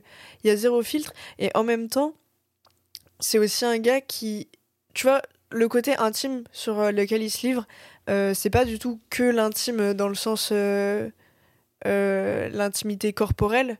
C'est aussi vraiment des trucs hyper intimes sur sa relation à son père, sur euh, la, sa une de ses premières meufs euh, qui est morte euh, alors qu'ils étaient ensemble dans un accident, sur son meilleur ami et co-réalisateur qui s'est suicidé. Et je pense que pour lui, parler autant de sexe et, et ramener les trucs à ça, et me- même peut-être ce pourquoi ça a été si important dans sa vie, c'est aussi une manière de dédra- dé- dédramatiser euh, les tragédies qui lui sont arrivées et euh, qui euh, et tu vois de pas trop enliser le film dans cet aspect-là. En mode, euh, il parle de, de son du coup son meilleur ami qui était son coloc, co-réalisateur et tout. euh, c'est hyper triste l'histoire avec lui. Et du coup, euh, bon bah au passage, pour quand même garder une, une image un peu joviale, il raconte que euh, ils étaient en coloc et du coup, genre ils alternaient les moments où ils pouvaient baiser parce que, enfin genre en gros ils emmenaient Ouais, une fille au cinéma, l'autre il ramenait une fille à l'appart, des trucs comme ça. Et je pense que, mais même pas que dans le processus du film, dans sa vie aussi, c'est voilà, c'est un film qui, qui livre beaucoup de choses sur sa vie. Le mec, il a quand même euh, un courage, je trouve, Ah assez oui, ça- monstrueux à se mettre autant à nu euh, devant plein d'inconnus. Et, et je pense que il cette chose a été, enfin le sexe a été aussi important dans sa vie euh, parce que c'est genre le plaisir charnel face à- aux différentes tragédies qui ont pu lui arriver. Ah mais oui, tu sens que c'est vraiment une grande part de sa vie et que ça fait partie de lui. Et vu qu'il se livre complètement dans ce film, Ouais. c'est pas possible de l'enlever. Donc euh, c'est quand, après Et- quand je dis le même film sans ça, bah ça serait Oui. pas lui en fait. Mais Ouais, le truc que Et en le- euh, Le film pose aussi beaucoup la question de, de tu vois, de la recherche de soi et du bonheur et, et de ce genre de choses, je trouve. oui, et lui, pendant longtemps, et ben, il s'est un peu échappé dans le sexe. euh, ouais, mais tu vois, parce que il, il avait plein d'autres trucs qui le, qui le tracassaient, tu vois. Et au bout d'un moment, il parle aussi quand même de la rencontre avec sa femme, qui est toujours sa femme à l'heure actuelle, avec qui il a des enfants, tu vois. Et c'est hyper beau et romantique la manière dont il parle ouais, mais pour moi de la coup, rencontre avec sa femme. là tu tu contredis pas tellement ce que je dis parce que du coup tu Ah dis non, non, ouais parce que du coup tu dis oui mais il y a ces moments doux et ça tu vois j'ai dit et ça Oui, je suis oui. complètement d'accord avec toi. Mais c'est vraiment mais je tout cet aspect. je contredis pas ce que tu dis et je comprends que ça ait pu te mettre mal à l'aise, tu vois, j'invalide pas Enfin, du tout je- ça. Ouais. mais j'essaye d'expliquer pourquoi il rapporte autant euh, ses propos au sexe et pourquoi c'est pas juste genre euh, le mec qui a décidé de euh, pendant un film qui parle de sa vie euh, te parler euh, une minute sur deux de, de baise tu vois il y a aussi ce truc que c'est pas un segment sur le sexe. C'est vraiment bah le film est entre ouais. découpé tout le long, ça revient sur ça. compris, ouais. Tu vois, si c'était vraiment un segment où il te mais parle après il y a plein de tu vois il y a plein de leitmotivs qui reviennent dans le film il y a aussi la, la photo avec son père tu vois il y revient plein de fois on revoit plein de vois, fois Comme tu dis, c'est il va parler d'un truc ultra tragique. Allez, hop, on lève une culotte, oh incroyable, elle est à poil, on fait non une bah parce un que truc, son on vit. film il a quelque chose de très cyclique tu vois Oui, c'est vrai, mais j'avoue que. Et, et du coup, il revient. Et en fait, limite, c'est du coup pour dire, bah, au final, on en revient toujours aux mêmes choses, tu vois. Les femmes, euh, les films, les parents. Enfin, tu vois, il y a un côté euh, très euh, limite euh, freudien euh, par moment. Oui, tu mais ouais, sauf que une fois que tu l'as dit une fois, deux fois, enfin, tu rajoutes rien de nouveau en fait. Pour moi, tu es juste en train Non, mais c'est ce que je dis, c'est l'aspect cyclique, tu Ouais, vois. mais l'aspect En mode, cyclique- à chaque fois, il essaye de parler d'un nouveau truc et d'une nouvelle aventure et d'un nouveau truc qui est arrivé à un membre de sa famille. Et au final, bon, bah, on en revient à lui qui, euh, euh, qui a ses problèmes avec sa famille, euh, qui a euh, un rapport avec les femmes un peu chelou. Et, et le film, il est avant tout. En vrai, même lui, il le dit, hein, que il a fait le film euh, pour, euh, aussi pour parler de lui, tu vois. Enfin, Non, mais bien sûr. Après, tu dis que tu peux pas le faire écouter. Je pense qu'il faut qu'on entende ce que je dis. Après, là, je force évidemment le truc. Non, tu vois. bien sûr. Quand je dis euh, le slip, je m'excuse, monsieur Bonzel. c'est pas du tout. euh, voilà, mais. euh, je pense que Ah la non, critique que je fais, c'est pas quelque a chose déjà que. dû ouais, lui faire. je pense pas que c'est quelque chose où il va dire Attends, quoi? Euh, par contre, il y a juste une question que je me pose du coup. Est-ce que euh, ça alterne en qualité d'image? Parce qu'il y a Oui. peut-être, je sais pas, des trucs en 33 Ouais. mm, d'autres Ouais, en ouais. 45, d'autres Bah, il y, a du des- il y a des pellicules plus ou moins vieilles, ouais. Déjà, ben, comme je t'ai dit, il y a du noir et blanc, de la couleur et tout, donc tu vois Mhm. déjà des trucs plus ou moins récents. Et euh, et il y a des trucs qui font un peu abîmer. Euh, Il y a des trucs où c'est. euh, euh, des, bah, les trucs du making-of, c'est plutôt de la belle qualité, parce que c'était quand lui il tournait des films, c'est pas si vieux que ça, c'était dans les années 90. Mhm.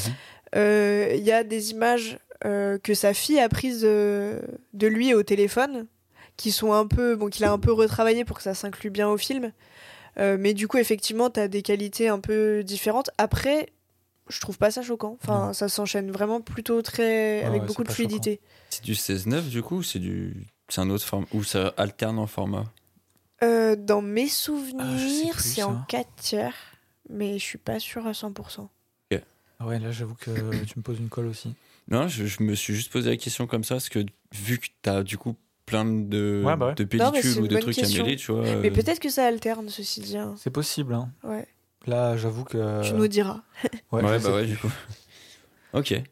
Euh, pense pas avoir de questions. ou- Et pour l'instant, autopromo, euh, on parle du film et on a une interview avec André Bonzel dans le Super 7 Mag numéro 2 que vous pouvez retrouver plus en version papier parce qu'il est épuisé, mais en version numérique euh, sur euh, notre Hello Asso. Magnifique. Est-ce que vous avez des questions, euh, d'Eka et Louis, en plus sur le film ou pas Pas du tout. Je suis un peu. euh, tu pas, un peu le cul entre deux chaises. En, Tu me euh, parais sceptique. euh, Bah, à la fois oui, et à la fois j'ai trop envie de le voir, tu vois. Parce que Ouais. c'est euh, le concept a l'air énorme.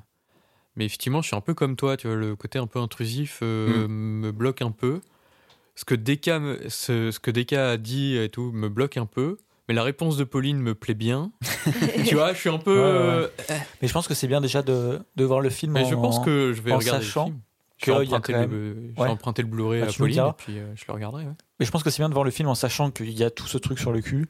Ouais. Parce que euh, si tu le sais pas, je pense que. Ça, ça surprend un peu ou... Bah, c'est pas que ça surprend, mais c'est que tu t'attends peut-être pas à en voir autant.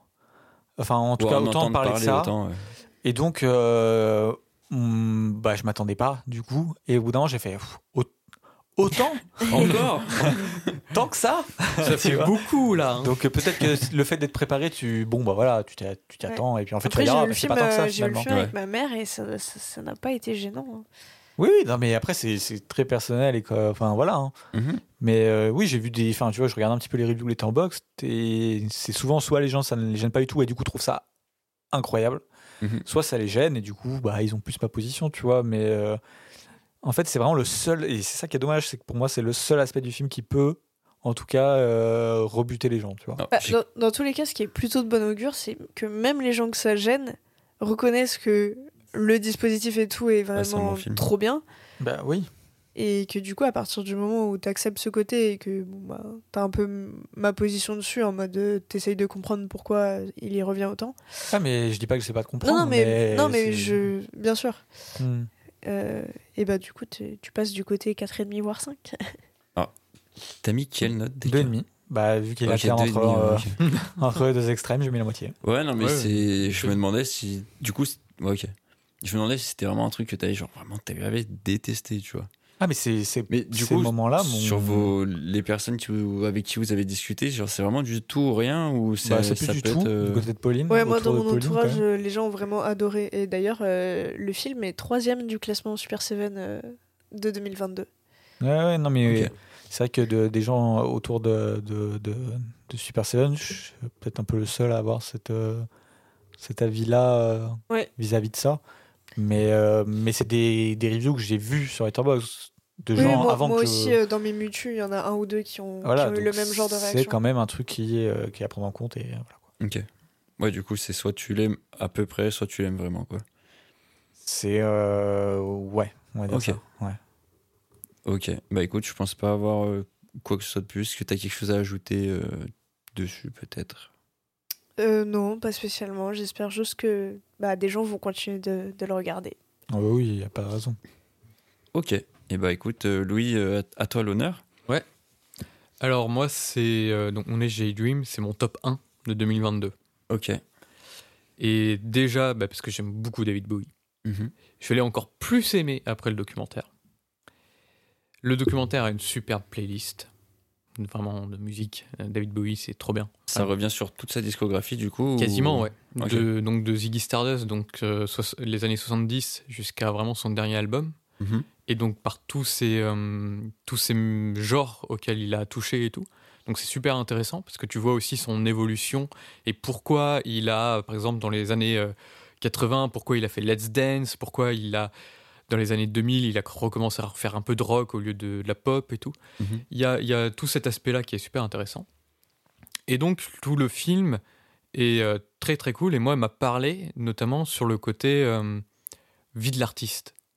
C'est vraiment un film sur la vie de l'artiste.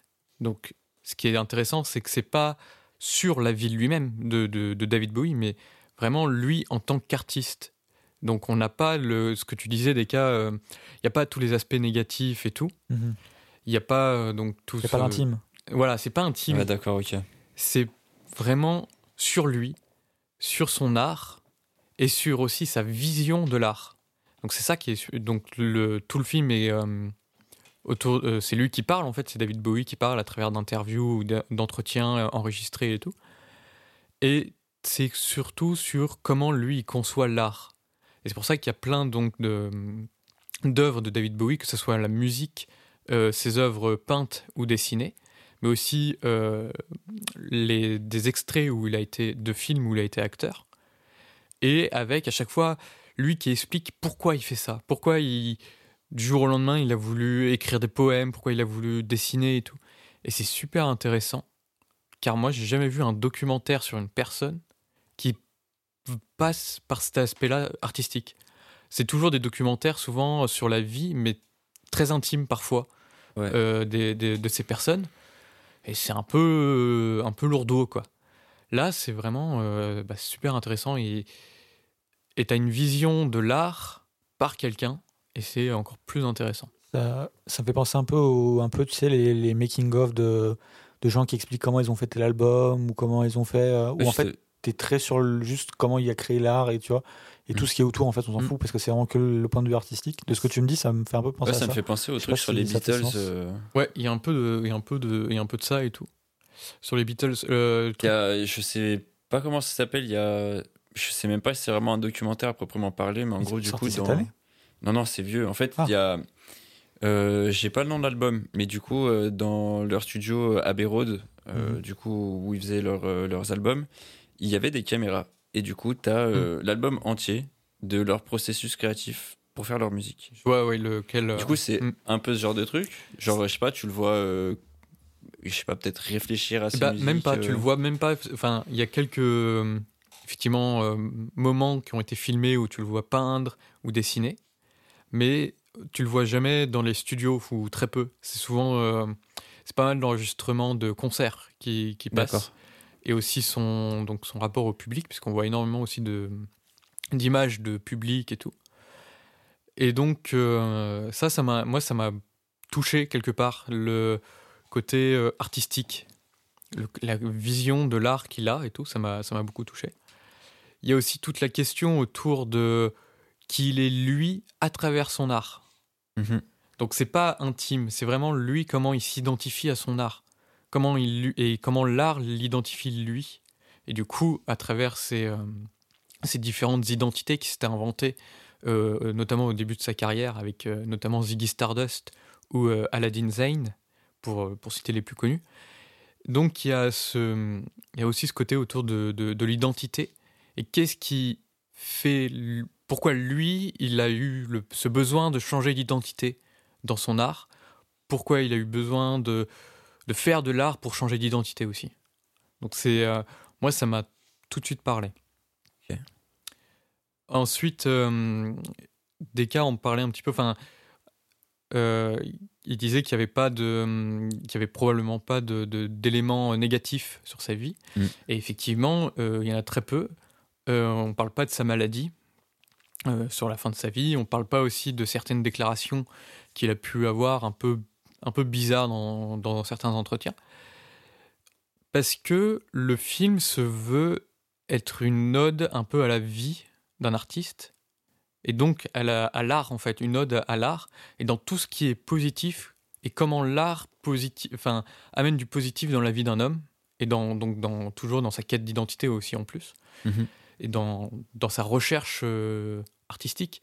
En gros, comment l'art euh, fait exister un homme. Donc c'est moi ça m'a tout de suite super intéressé et le côté positif du film c'est vraiment le faire de l'art pour vivre au lieu de subir l'art ou de montrer tous, tous les, toutes les dérives de l'art euh, des artistes qui, peuvent toucher à la drogue ou qui peuvent tomber malades, qui peuvent avoir des, des entretiens euh, bancals quand ils disent des conneries et tout. Et ben là, il n'y a pas tout ça parce que voilà, l'art, c'est aussi la plus grosse majorité du positif en fait dans la vie de quelqu'un. Et donc ça, c'est cool. Et euh, ensuite, du point de vue de la forme, c'est extraordinaire.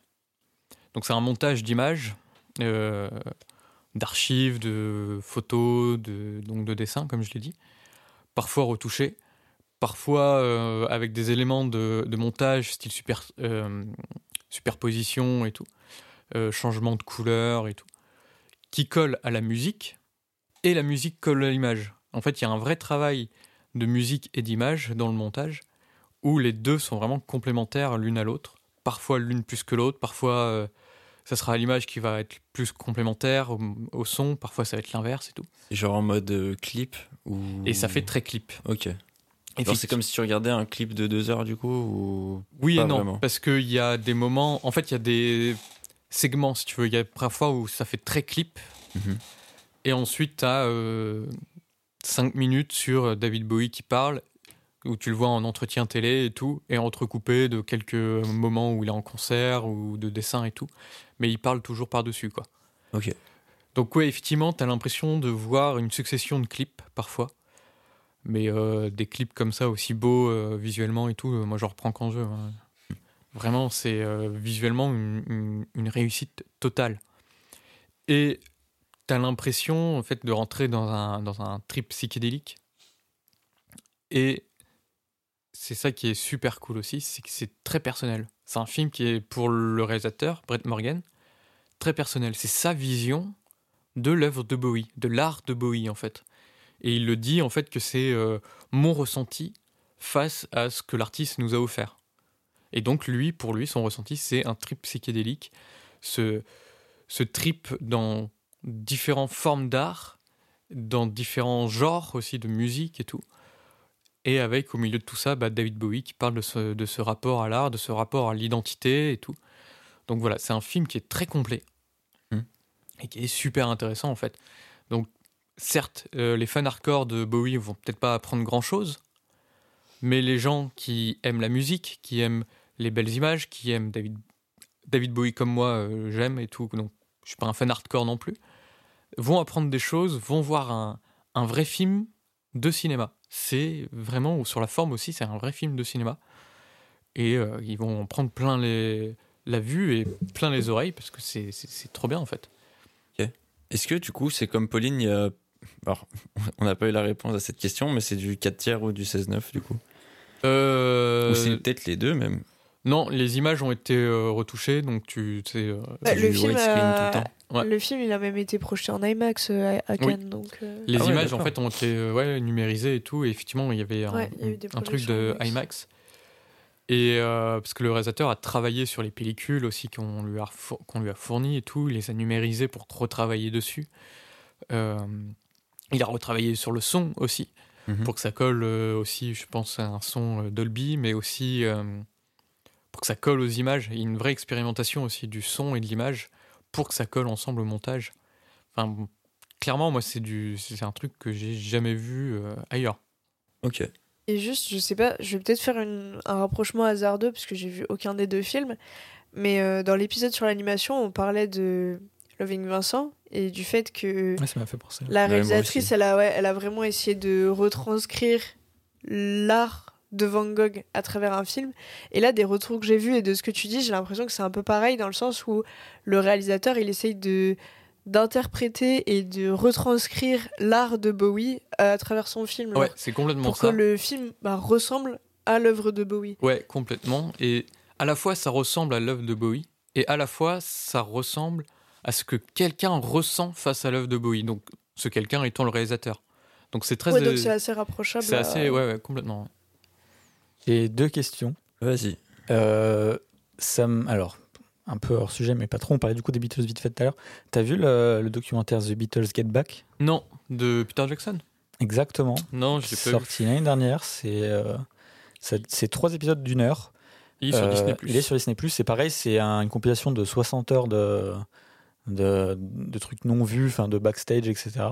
Donc, euh, et dedans, il y a une, euh, une performance du coup qui est ressortie cette année en 2022. C'est pour ça que je suis Sur le toit. euh, Exactement, en IMAX et tout ça. Mais sinon, j'avais une anecdote sur ton film, et j'y ai pensé parce que c'est quand même un tout de, vraiment un tout de fou, quoi. C'est que euh, tu disais que sa famille a accepté. Ouais, et donc en fait, le- il faut savoir que du coup, Brett Morgan, il allait voir la famille de David Bowie, et il leur a dit J'ai fait ce film, est-ce que vous le validez? Et ils lui ont dit Bah oui. Oh putain. Faut savoir que là, à l'heure euh, à laquelle on enregistre, il est Oh, je te 23h30. Donc euh, c'est la fatigue de DK, ne vous inquiétez pas. C'est pour ça que tu rigoles depuis tout à l'heure dans ton coin. là. Oh putain. Oh là là. Le mec, ça fait depuis, depuis tout le monologue de Louis qui, qui pense à sa vanne. hein. Oh, J'ai envie de te. Oh là là, non. Je- C'est limite, je t'aurais dit quoi? Tu m'aurais dit faire, ça aurait Ouais, ouais, même effet. ouais. En Ouais. plus, il était avec son petit ordi. Je pensais qu'il allait sortir une anecdote Ouais, de moi ouf aussi. là. Moi, je m'attendais à un truc de fou. Non, non, bah, Bah, merci c'est de ton fatigue, c'est intervention. la fatigue, j'avoue, j'ai peu dormi ces dernières nuits. Ça, ça- oui, ça se voit. Ça se voit. Mais bon, voilà. Est-ce que vous avez d'autres questions Écoute, sur, euh, euh, pense d'autres questions Pas d'autres blagues Non, non, non, tout, tout est, tout est dit.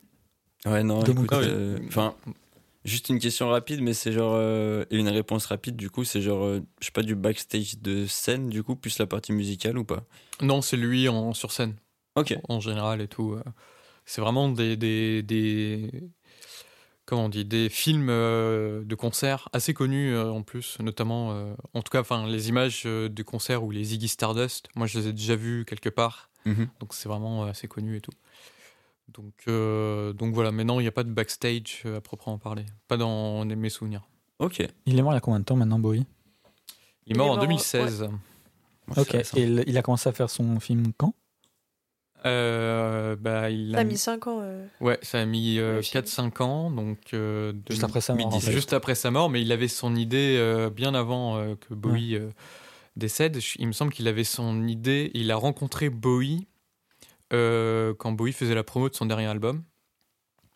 Et euh, bah, il voulait savoir si Bowie était chaud pour euh, un documentaire sur lui. Apparemment, il aurait re- refusé et tout. Ah ouais Ah, Ah, ça parlait de... Et alors, Ah. et, mais je pense que c'est parce que Bowie était déjà malade. Et donc Et bah, et donc euh, faire un documentaire où Bowie est encore vivant et le filmer alors qu'il est malade, c'est. Ah, ok. Peut-être, Ouais. Ok, bon. Ok. Mais c'est une théorie, donc. euh, Bowie. Mhm. Putain, il est fier quoi. Oh mon dieu. Très très fier. Bon, du coup, sur cette magnifique blague, tu t'offres une transition de malade. Pourquoi? Bah, à toi Oui, mais c'est pas une transition. Bah, si, du coup. Si c'est genre tu prends le devant de la scène. Ouais, c'est ça. D'accord. Eh ben, on retourne en Irlande. D'ailleurs, Ah. quelle origine Bowie? Britannique. Ouais. Ok. Anglais, euh, purement Anglais, anglais. ouais. Ok, bon, ben on va, on se décale un petit peu, puis on arrive en Irlande. Ouais. Euh, alors, c'est, Irlande du Nord ou? et ben du coup c'est, Ah oui, c'est fictif. On est sur une île. euh, on est sur Oui, une oui, île fictive qui symbolise justement la scission entre les, les Irlandes, donc, euh, Donc, du coup, c'est l'Irlande euh, Irlande. en sa globalité, quoi. C'est l'île L'Irlande d'Irlande. euh, Ouais, full package. Ah, mais du coup, euh, ça veut dire que les deux personnages, il y en a un qui fait le sud et un qui fait le nord. Écoute, C'est pas aussi explicite que ça. En fait, le problème, c'est que, je, comme j'ai dit, je connais pas assez ça. Et c'est pas quelque chose que j'ai perçu tout de suite. Alors peut-être que je suis euh, pas très intelligent, mais j'avoue que. Je non, mais dans tous les cas, c'est pas, pas explicite. Genre, y- les Ouais. personnages, ils ont pas, ils prennent pas parti, tu vois. C'est Oui. le conflit, il est plus en toile de fond. Et eux, c'est un peu en mode bon bah nous on est sur notre île, ça nous concerne pas, mais euh, il y a des bombardements au loin, tu vois. Ouais, ok, d'accord. Ouais, ouais, mais ça reste quand même, voilà, ce que je disais, une métaphore. Et euh, même par exemple, euh, enfin, le personnage de euh, McCormick, si je dis pas de bêtises, euh, donc c'est celle qui, c'est une vieille dame, euh, je sais pas Ah si tu vois, et euh, qui est en fait un peu la banshee finalement. Oui. Euh, donc, oui, parce que t'as pas dit ce que ça voulait dire Banshee. Ah oui, ne pas. j'allais. euh, C'est- Elle résurrectionne Sylvanas, c'est ça? Non, c'est référence à World of Warcraft. Ah. Mais euh, non, en fait, euh, si je dis pas de bêtises, et je pense que Louis, tu feras me reprendre si je dis une bêtise. Non, Pourquoi? Je sais pas, souvent c'est le genre de truc que tu, que tu sais. non Vas-y, vas-y, dis. Euh, les Banshees, c'est un peu des gens qui, qui annoncent la mort, en fait. Si je des dis- gens. Non, c'est des, des, des spectres Ouais. Qui annoncent la mort. Et c'est dans le folklore euh, irlandais. euh, C'est ça, ouais, c'est ouais. une créature, euh, ouais, ou des créatures euh, mythiques légendaires euh, irlandaises. ouais. Je risque de tirer une bêtise, mais c'est pas un peu un influence viking aussi, ça? Sans doute. Peut-être, je sais pas. Parce que ça me fait un peu penser, euh, du coup, euh, au film qu'on a parlé tout à l'heure de Robert c'est Norseman. Ah. Ouais, ou. euh, Euh, bah, c'était des Valkyries dans un Norseman. Ouais, mais j'ai l'impression que c'est un peu lié, euh, Valkyrie et Banshee. Bah, en fait, euh, je crois pas que ça soit vraiment la même chose. Mais.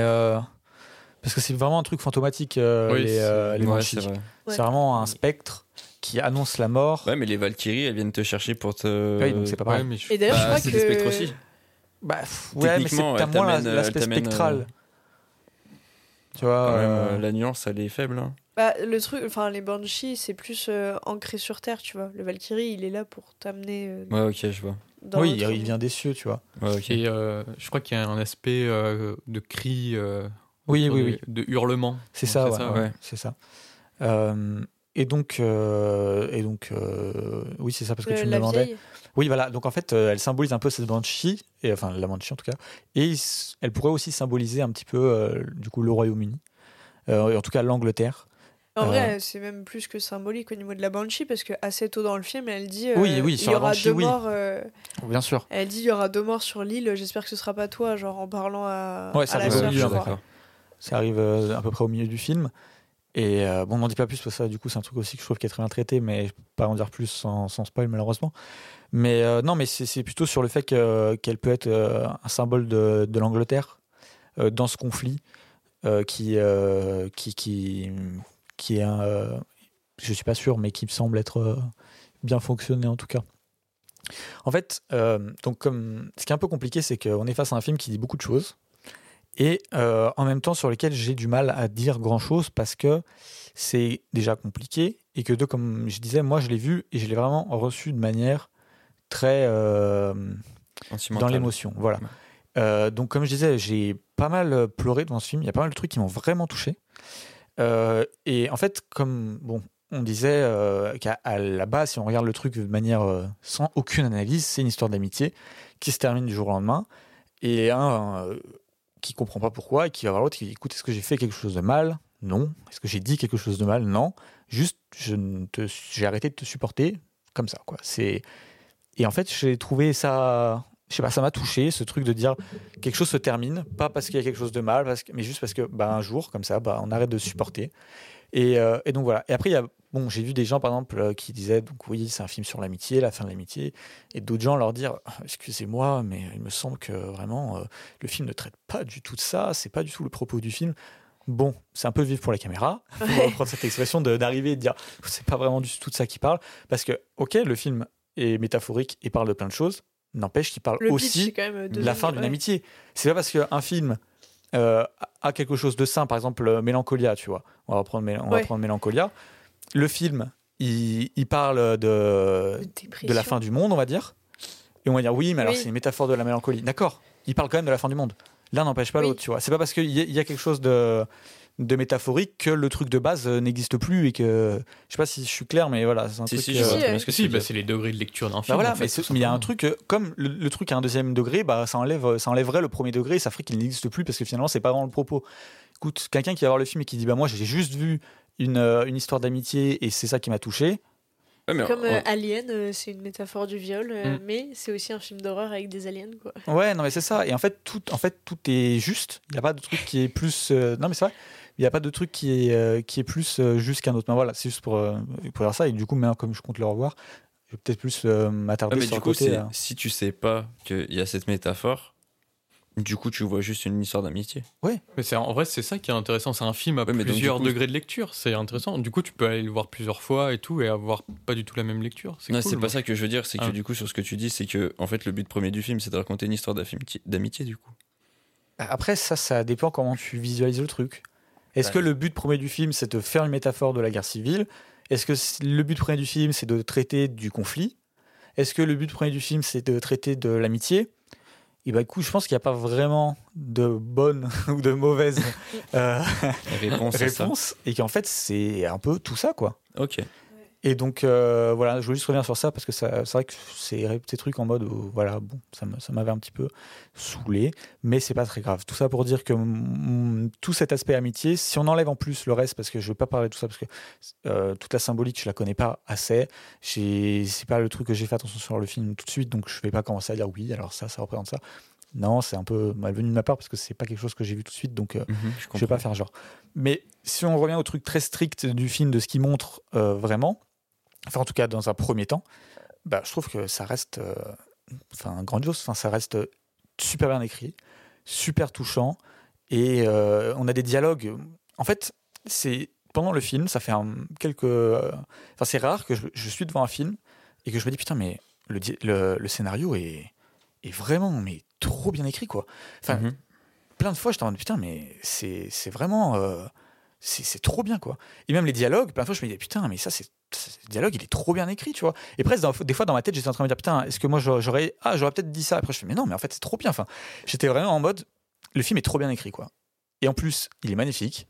Parce que les, les paysages sont splendides. Je dirais pas que c'est un film contemplatif, même si ça y tend un petit peu par certains aspects Ouais. à être contemplatif. Et en fait, on a quand même un film du coup qui est touchant, avec des super dialogues, un super scénario, qui est drôle, qui est beau.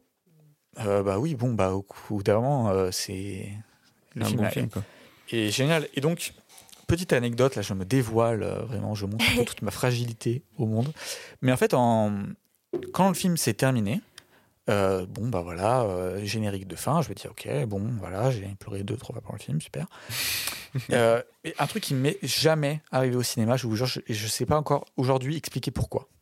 Mais je finis euh, la séance, je me dis, ok, putain, euh, je viens de prendre euh, une petite, une petite claque, quoi, euh, même si l'expression est un petit peu galvaudée, mais euh, je sors de, Je me lève de ma, de ma, de ma place, je commence à, marcher pour sortir de la salle.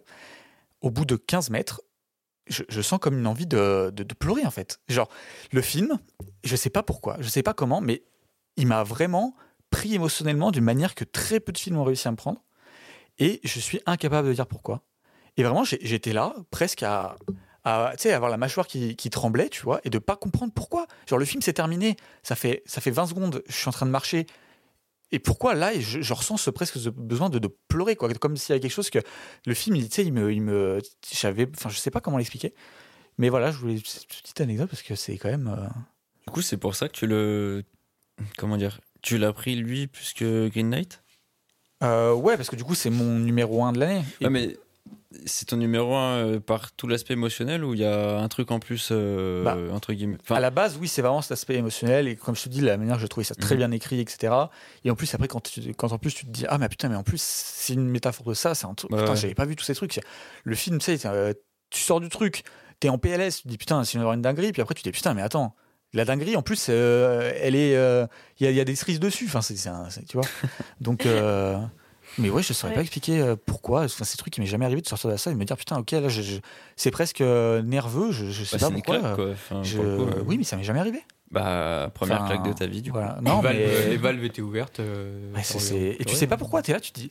Presque ton corps il réagit de manière tu sais, euh, mécanique. et Mhm. Tu sais pas pourquoi. Tu te dis, mais attends, mais pourquoi là je- Qu'est-ce qui se passe là? Ok. Donc, euh, je sais pas. Moi, je sais que t'as beaucoup moins aimé le film, Pauline. Oui, mais... bah après, euh, t'as fait l'avocat du diable sur mon film, je vais faire l'avocat du diable sur le tien. Ah, Il en faut Après, j'ai sur été honnête hein, dans ce que j'ai dit. hein. Oui, non, mais moi aussi, Même je vais si, être voilà. honnête. Bon, déjà, enfin, il y a beaucoup de choses qui m'ont qui m'ont beaucoup plu euh, dans le film, euh, notamment euh, Colin Farrell, Ah bah. qui est vraiment, c'est, enfin, en fait, ce gars, tu vois le film et tu te dis, il peut tout faire, et à chaque fois, tu crois à 100%.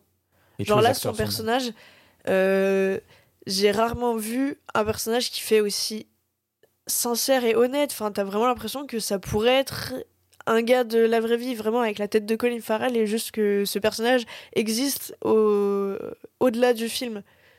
Mais tous, je trouve.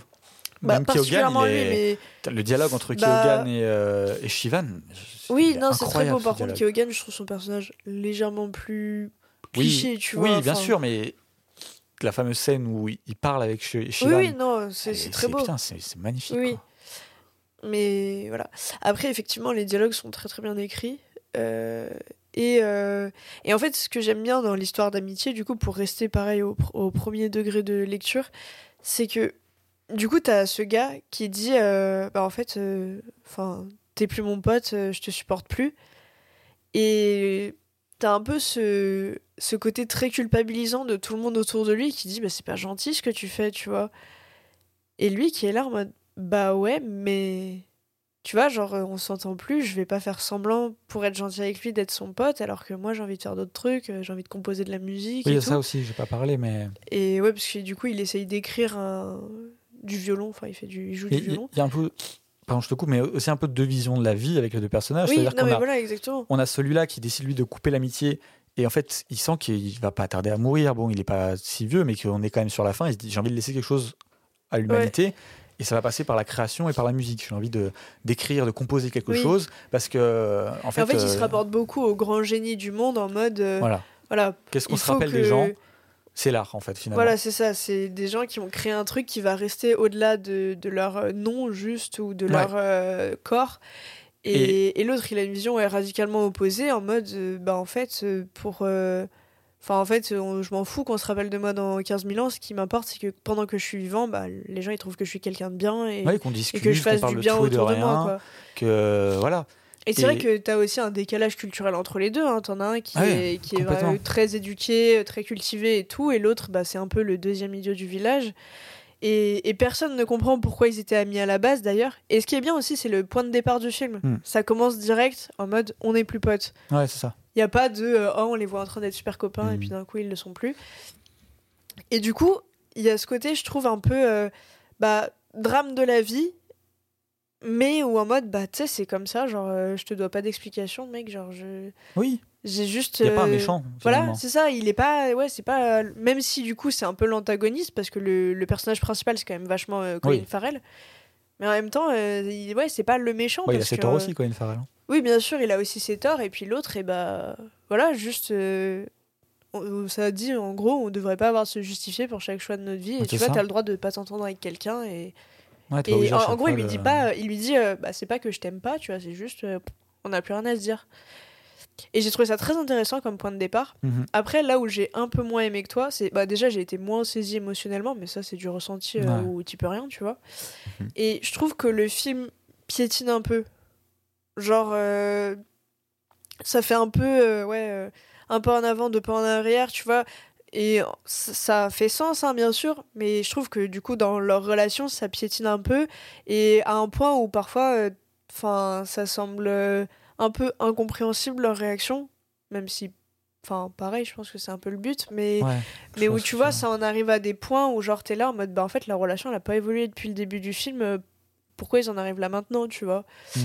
Et du coup, ça m'a un peu sorti euh, du film, genre le, le côté. euh, genre, je sais pas, à la fois plat. En fait, t'as l'impression que c'est plat et d'un coup ça monte en flèche. Genre, et j'ai trouvé ça un peu bizarre dans le déroulement. Ouais, je tu. Euh, après, enfin, comme t'as dit, ça reste très bien écrit, surtout dans les Ouais. personnages et, et les dialogues.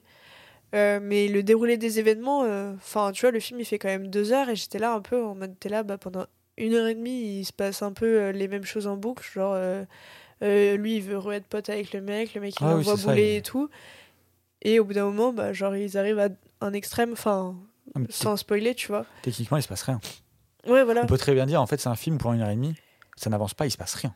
Si tu vois Ouais. des gens discuter, Et à la fin, il se passe plein de trucs. le point, bah, oui et non en fait. Oui et non. il se passe ouais. un ou deux trucs, tu vois. Mais en fait, tu te dis, bon, euh, au début du film et 1h30 après, ça n'a pas avancé. C'est la même chose, tu vois. euh, Mhm. le, le- il s'est rien passé. Mais quand même, toutes les discussions, les trucs. Et puis, il y a ce truc aussi, c'est que je trouve que tous les personnages sont super attachants. Ouais. Enfin, tous sauf le flic, évidemment. Mais bon, Oui. ça, euh, ça. Voilà. Bah, le- Mais- oui, le personnage de Bar- Barry Keoghan, du coup, euh, Dominique, c'est le fils Ouais. du flic. C'est vrai que il est hyper touchant. Euh, après, du coup, ça fait qu'il y a, il y a beaucoup de monde auquel on aimerait peut-être plus s'intéresser. Genre, le personnage de la sœur, il est ultra intéressant. Mais au final, limite, j'aurais préféré que le film soit centré sur elle, tu vois. Ah ouais, ouais, ouais. Mais, mais c'est vrai que oui, c'est des personnages qui sont très bien écrits. euh. Il y a un petit âne très mignon. Ouais. Il s'appelle Jenny. Ah, je pensais que ça s'appelait trop trop. dans le Dommage. Anne Cinematic Universe avec euh, EO euh, Mhm. Ouais, ouais, ouais. et Shrek. Exactement. Euh, mais voilà, je crois pas avoir beaucoup plus de trucs à dire. euh, Je vais te poser une question. quoi. Je pense Ouais. que tu n'auras pas le, la réponse, mais c'est euh, ça a été tourné en pellicule ou en, en numérique? Alors là, Comme ça, je dirais que c'est du numérique. je pense aussi, hein, mais. Euh, Ouais. euh, ouais, ouais. hein. Non, mais je sais pas, en vrai, c'est une question débile, mais. non, non, euh, bah, c'est pas débile Non, mais du ça tout. aurait hein. pu, parce que vu l'esthétique du film, ça aurait pu être de la pellicule, mais. Ouais. mais je- Enfin, à mon avis, ressenti visionnage euh, hier, c'est du numérique. Ouais, j'ai un numérique aussi comme ça. Ok. Ouais. Est-ce que Louis, t'as des questions, toi? Non, moi j'ai très hâte de le voir. C'est un film euh, que je voulais voir déjà euh, dès qu'il a été annoncé, parce que j'aime beaucoup le réalisateur. J'ai vu tous ses films pour le coup, et même son court métrage. Ah oui, bah aussi, ouais, peut-être un, un des trucs qui fait partie du fait que j'ai été moins attachée que toi, c'est que j'aime beaucoup Three Billboards dans son côté dramatique. Euh, J'adore euh, Bon Baiser de Bruges dans son côté comique. Et du coup, là, l'entre-deux, euh, j'étais un peu moins en mode euh, la patte euh, du réal, tu vois. Genre, euh, Bon Baiser de Bruges, c'est vraiment, c'est vraiment excellent comme film. Mais c'est pas forcément drôle tout le temps, mon baiser de Bruges. hein, euh. Non, ouais, il y a un peu un côté doux amer, mais Mais euh, C'est le cas aussi là. hein. oui, oui, oui. Mais, mais c'est quand même tourné genre ultra cynique, ultra. euh, Enfin, humour noir. euh. oui, un petit peu. Mais du coup, euh, ouais, c'est un film que j'attendais un petit peu euh, là, de, de l'année 2022. Il est sorti au moment des fêtes, donc j'ai pas pu aller le voir euh, tout de suite, tout de suite. Mais j'y vais euh, très bientôt. Justement, j'y vais euh, au moment qu'on, au moment où on enregistre, euh, j'y vais euh, ce week-end. Magnifique. Deux, trois petits trucs, euh, derniers trucs à dire. Vas-y, vas-y. Ça me prouve une nouvelle fois que faire des tops en fin novembre, c'est peut-être pas une, meilleure, une bonne idée. Ouais. Vu que mon numéro 1 de l'année est quand même sorti le 28 décembre. Bah Ouais. Donc euh, arrêtons de faire des tops si vite. Attendons janvier en fait. Et Moi, tu je- vois, ça si- paraît si- très logique, j'ai envie de Si dire. moi j'avais voulu le mettre dans mon top, tu vois, je l'ai vu hier. Donc euh, hier, on était le 3 janvier en date enregistrement. Donc, bah oui, euh, c'est d'ailleurs un. C'est le- enfin, ce qui est un petit peu dommage par exemple dans le top de Super Seven, c'est que bah, les Banshee Nation n'a aucune chance d'y être juste par sa date de sortie. Ouais. C'est. Oui. Bah, ceux qui l'ont vu avant l'ont mis généralement. Ah ouais? Bah, toi, tu l'as mis. Ouais, moi j'ai mis en premier. donc, euh, et PA, il l'a mis. Voilà, donc, mais bon, c'est un petit peu le. Voilà. Le, pas de chance du calendrier. Euh, Qu'est-ce que je voulais dire? Oui, je voulais dire aussi que. Mais bon, ça, du coup, vous l'avez un peu compris. Mais c'est vrai que moi, depuis Parasite, j'avais pas d'énormes claques. C'est un truc que je parlais souvent avec Pauline en Ouais. sortant de sortie UGC. Ouais. Je parle pas de, des films euh, que j'ai vus en festival ou en Institut Lumière ou en UGC je parle vraiment des sorties récentes que je vois en UGC. Ça fait très longtemps que je suis pas sorti d'un film en me disant Waouh, ok, là, euh, je viens de prendre une sacrée claque, quoi. La dernière fois, c'était euh, Parasite. Et, euh, et donc là, bah, c'est c'est arrivé de nouveau. Donc euh, c'est plutôt cool, ça, fait, ça faisait longtemps. Et Mhm. ben, Et, tous euh, les 3 ans. Ouais, bah, j'espère qu'il faudra pas attendre de nouveau trois ans. Et un, et un autre truc, c'est que c'est un film où j'avais énormément d'attentes. Et cette année, tous les films où j'avais énormément d'attentes, c'est-à-dire Nope, Everything Everywhere All At Once, c'est- ça en fait déjà deux. on va dire. Euh, ouais, non, c'est- j'ai jamais des grosses attentes non plus sur Del Toro. Ok. Euh, mais j'ai toujours été un peu déçu, tu vois. Et toujours, ça m'a laissé en dessous. J'étais en mode, ah putain, je m'attendais à avoir que ce soit genre dans mon top 10, euh, 5 sur 5 et tout. Et c'est le seul, je crois, de l'année où vraiment j'avais une attente de dingue et que le truc a surpassé l'attente, donc euh, c'est plutôt cool. The Batman, c'était. euh, Non, j'ai pas une grande attente sur ce Batman. ah, il me Euh, semblait. oui, Avatar, j'ai une attente. pas une grande attente? Si, voilà. Avatar, pareil, ça m'a laissé en dessous. Ah ouais? j'avais ouais, une attente énorme, j'ai trouvé ça bien, hein, mais j'étais un peu déçu.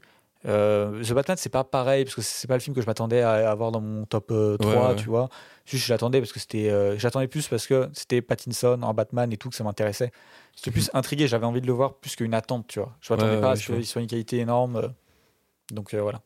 Au niveau de la qualité, oui, c'est le. C'est celui qui a le mieux répondu aux attentes et D'accord. Et je pense qu'on va, on va le retrouver aux Oscars avec Colin Farrell notamment. ah bah il mériterait. hein. Mm. Je pense que euh, là comme ça. J'ai euh, pas en tête euh, tous, les, tous les gens qui peuvent y prétendre Non, cette année, mais bon. mais et puis je crois qu'il a commencé à rafler quelques prix là euh, dans les cérémonies qui arrivent un peu plus tôt que les Oscars. Mhm. Ce serait pas étonnant de, de le voir là-bas. D'accord. Voilà. Écoute, je pense pas avoir euh, plus de questions. Est-ce que Louis, t'as des questions, toi Non, du tout, du tout. J'ai toujours euh, très hâte de- d'aller le voir et je pense qu'on en rediscutera entre nous. euh, Oui. Oui, je pense aussi. Oh, hors, déjà, tu feras ton retour aussi. enregistrement, mais- Ouais. Oui, mais il y aura le retour de frigo euh, Oui, vrai. pendant Mhm. l'enregistrement et tu pourras faire un petit retour aussi, Louis, euh, si tu veux. C'est vrai, c'est vrai. Ok. Eh ben écoute, euh, très compliqué euh, de vous attribuer des notes. Et aucun qui te donnait envie sur le premier round, est-ce que ça a changé un peu? Ouais, un peu quand même. Euh, C'est vraiment compliqué. Euh, Je pense que tu passes en premier en vrai, des cas, pour euh, ce, ce round-là. Louis, tu es en deuxième et Pauline en dernière. Voilà. Cas ne m'a pas aidé. Oui, c'est vrai que j'ai un peu enfoncé Non, mais le- même, enfin, je crois que ça m'a encore plus réconforté dans le. Comment on peut dire Dans l'intimité abusive. Je sais pas comment dire. Oui, je mais vois je après, j'ai pas vu le film, donc euh, qui sait, je vais sûrement Ouais. d'avis, hein, mais voilà. bah j'espère. Je me devais de dire euh, ce que j'en pensais. Ah bah, Oui, c'est oui, oui. bien Non, mais d'être après, honnête. En hein. vrai, c'est quand même cool d'avoir les deux avis, parce que du coup, tu sais pas quoi faire en fait. En plus, je crois que c'est une des premières fois qu'on a Oui. autant des avis euh, divergents sur un film. Et du coup, je pense que c'est cool d'avoir vu parce que c'est pas au début du podcast souvent on, on disait pas en avance les films qu'on choisissait, on les découvre, Ouais. on les découvrait sur le moment. Ouais. Donc de toute façon, on les avait pas vus les films des autres. Du coup, je pense que c'est une bonne chose d'avoir vu les films des autres parce que ça, ça crée plus de discussions euh, Ouais. que ce qu'on a pu avoir sûr. dans d'autres euh, dans d'autres épisodes. Donc euh, c'est Ah je suis cool. bien d'accord. Voilà, malheureusement, euh, Louis n'a pas vu nos films et nous on n'a pas vu le film de Louis. J'essaierai euh, de, j'essaierai de l'avoir dommage, vu mais, d'ici euh, euh, le retour de frigo aussi, euh, Ouais, ouais, ouais. bon. celui de Louis. Ouais, bah oui. Écoutez, Bah Ça va je être, pense euh, qu'on peut conclure. le moment de conclure. Donc, comme d'habitude, vous pouvez nous retrouver sur Twitter et Instagram euh, à l'adresse Studio7pod, mais aussi sur Letterboxd euh, à Studio 7, sur lequel vous pouvez retrouver des listes qu'on fait avec vous. Donc, euh, il doit y avoir euh, la liste du vieil Hollywood maintenant qui, qui a dû être euh, sortie. Donc, euh, voilà. Euh, c'est on, on tourne, on enregistre un peu avant, donc il faut anticiper. Mais donc voilà, dans les prochains shows, on, on vous demandera vos films de 2022. Bon, après, une liste sur 2022, c'est un peu plus compliqué parce que finalement, c'est- il va juste avoir bah, les films, tous les films de 2022. donc, Oui. mais bon, voilà. Euh, on va aussi vous solliciter pour demander votre avis via un sondage, donc n'hésitez pas à bien regarder les réseaux sociaux. Euh, écoutez, je crois que c'est tout de ce côté-là. Si vous avez aimé l'épisode, si vous aimez le podcast, n'hésitez pas à partager à des gens qui, qui peuvent être susceptibles d'aimer aussi, Mhm. de nous noter sur euh, Apple Music et Spotify. C'est toujours, euh, toujours cool pour nous. C'est sûr. On a oublié de dire qu'on était sur Facebook aussi. Même si... oui. Voilà. Voilà. Euh, Ouais, on est qui sur sait, Facebook. mais voilà. Si si vous nous trouvez sur Facebook, si vous voulez communiquer aussi, n'hésitez pas à le faire. Coucou Communiquer papa. sur Facebook Bah, tu peux répondre en commentaire, quoi. Ouais. On sait jamais. Ah, je- Dire oui. euh, c'est tip top. Bravo les jeunes. c'est vraiment ça. Euh, je rappelle aussi du coup que Studio 7 est le podcast de Super 7. Ouais. Tout à fait. que si vous voulez nous soutenir et soutenir l'association, malgré le fait que Pacifiction soit le premier du classement de l'année, Et qu'il me semble qu'il y a une autre mauvaise nouvelle, si je dis pas Ah de oui. bêtises. a Il n'y a plus de chaussettes Twin de Peaks. chaussettes. Mon dieu. Donc vous honteux. pouvez toujours adhérer à l'assaut, mais vous ne pouvez plus avoir chaussettes Twin Peaks en bonus. C'est vraiment triste. pas prévu d'en refaire? Non. D'accord, bon bah, Dommage. pas de chaussettes. Rip pour les chaussettes. Exactement. Et euh, voilà, on va faire un petit tour, euh, Mhm. un petit tour pour, euh, pour que chacun donne ses réseaux. Frigo? Et ben, du coup, c'est @frigobits sur Twitter avec un S à bits parce qu'il y en a plusieurs. Et @al underscore sim euh, S I I M sur euh, Instagram du coup. Pas prévu de changer ton nom Insta Non. D'accord. Et euh, Pourquoi tu veux pas me Frigobit Pardon, mais petite question, ça m'intrigue. Non, euh, parce que comme ça, j'ai pas envie. D'accord.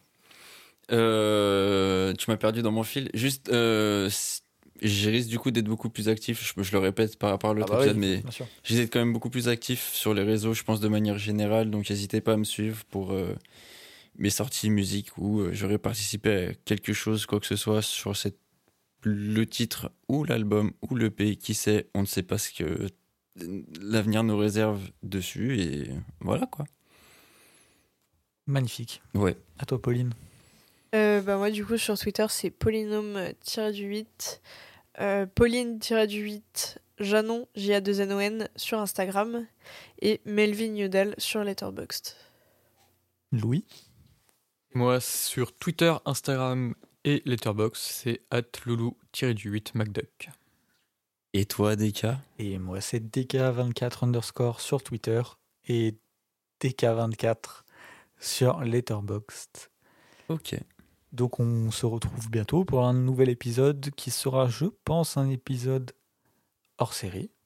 Un peu spécial, ouais. Voilà. Mais On vous en dans dit- la continuité. Oui, voilà. Mhm. Ça va être un épisode de discussion tranquille. Et, euh, et puis après, on se retrouve du coup en début février pour le, le nouveau round, j'ai envie de dire, du coup, Ouais. de, de- de ces épisodes. Ok. Et donc, euh, voilà. On vous dit au revoir, une nouvelle fois bonne année. On va le dire hein, pour... Voilà, comme ça c'est fini. Voilà, c'est il Voilà. n'y a plus à faire. Et voilà.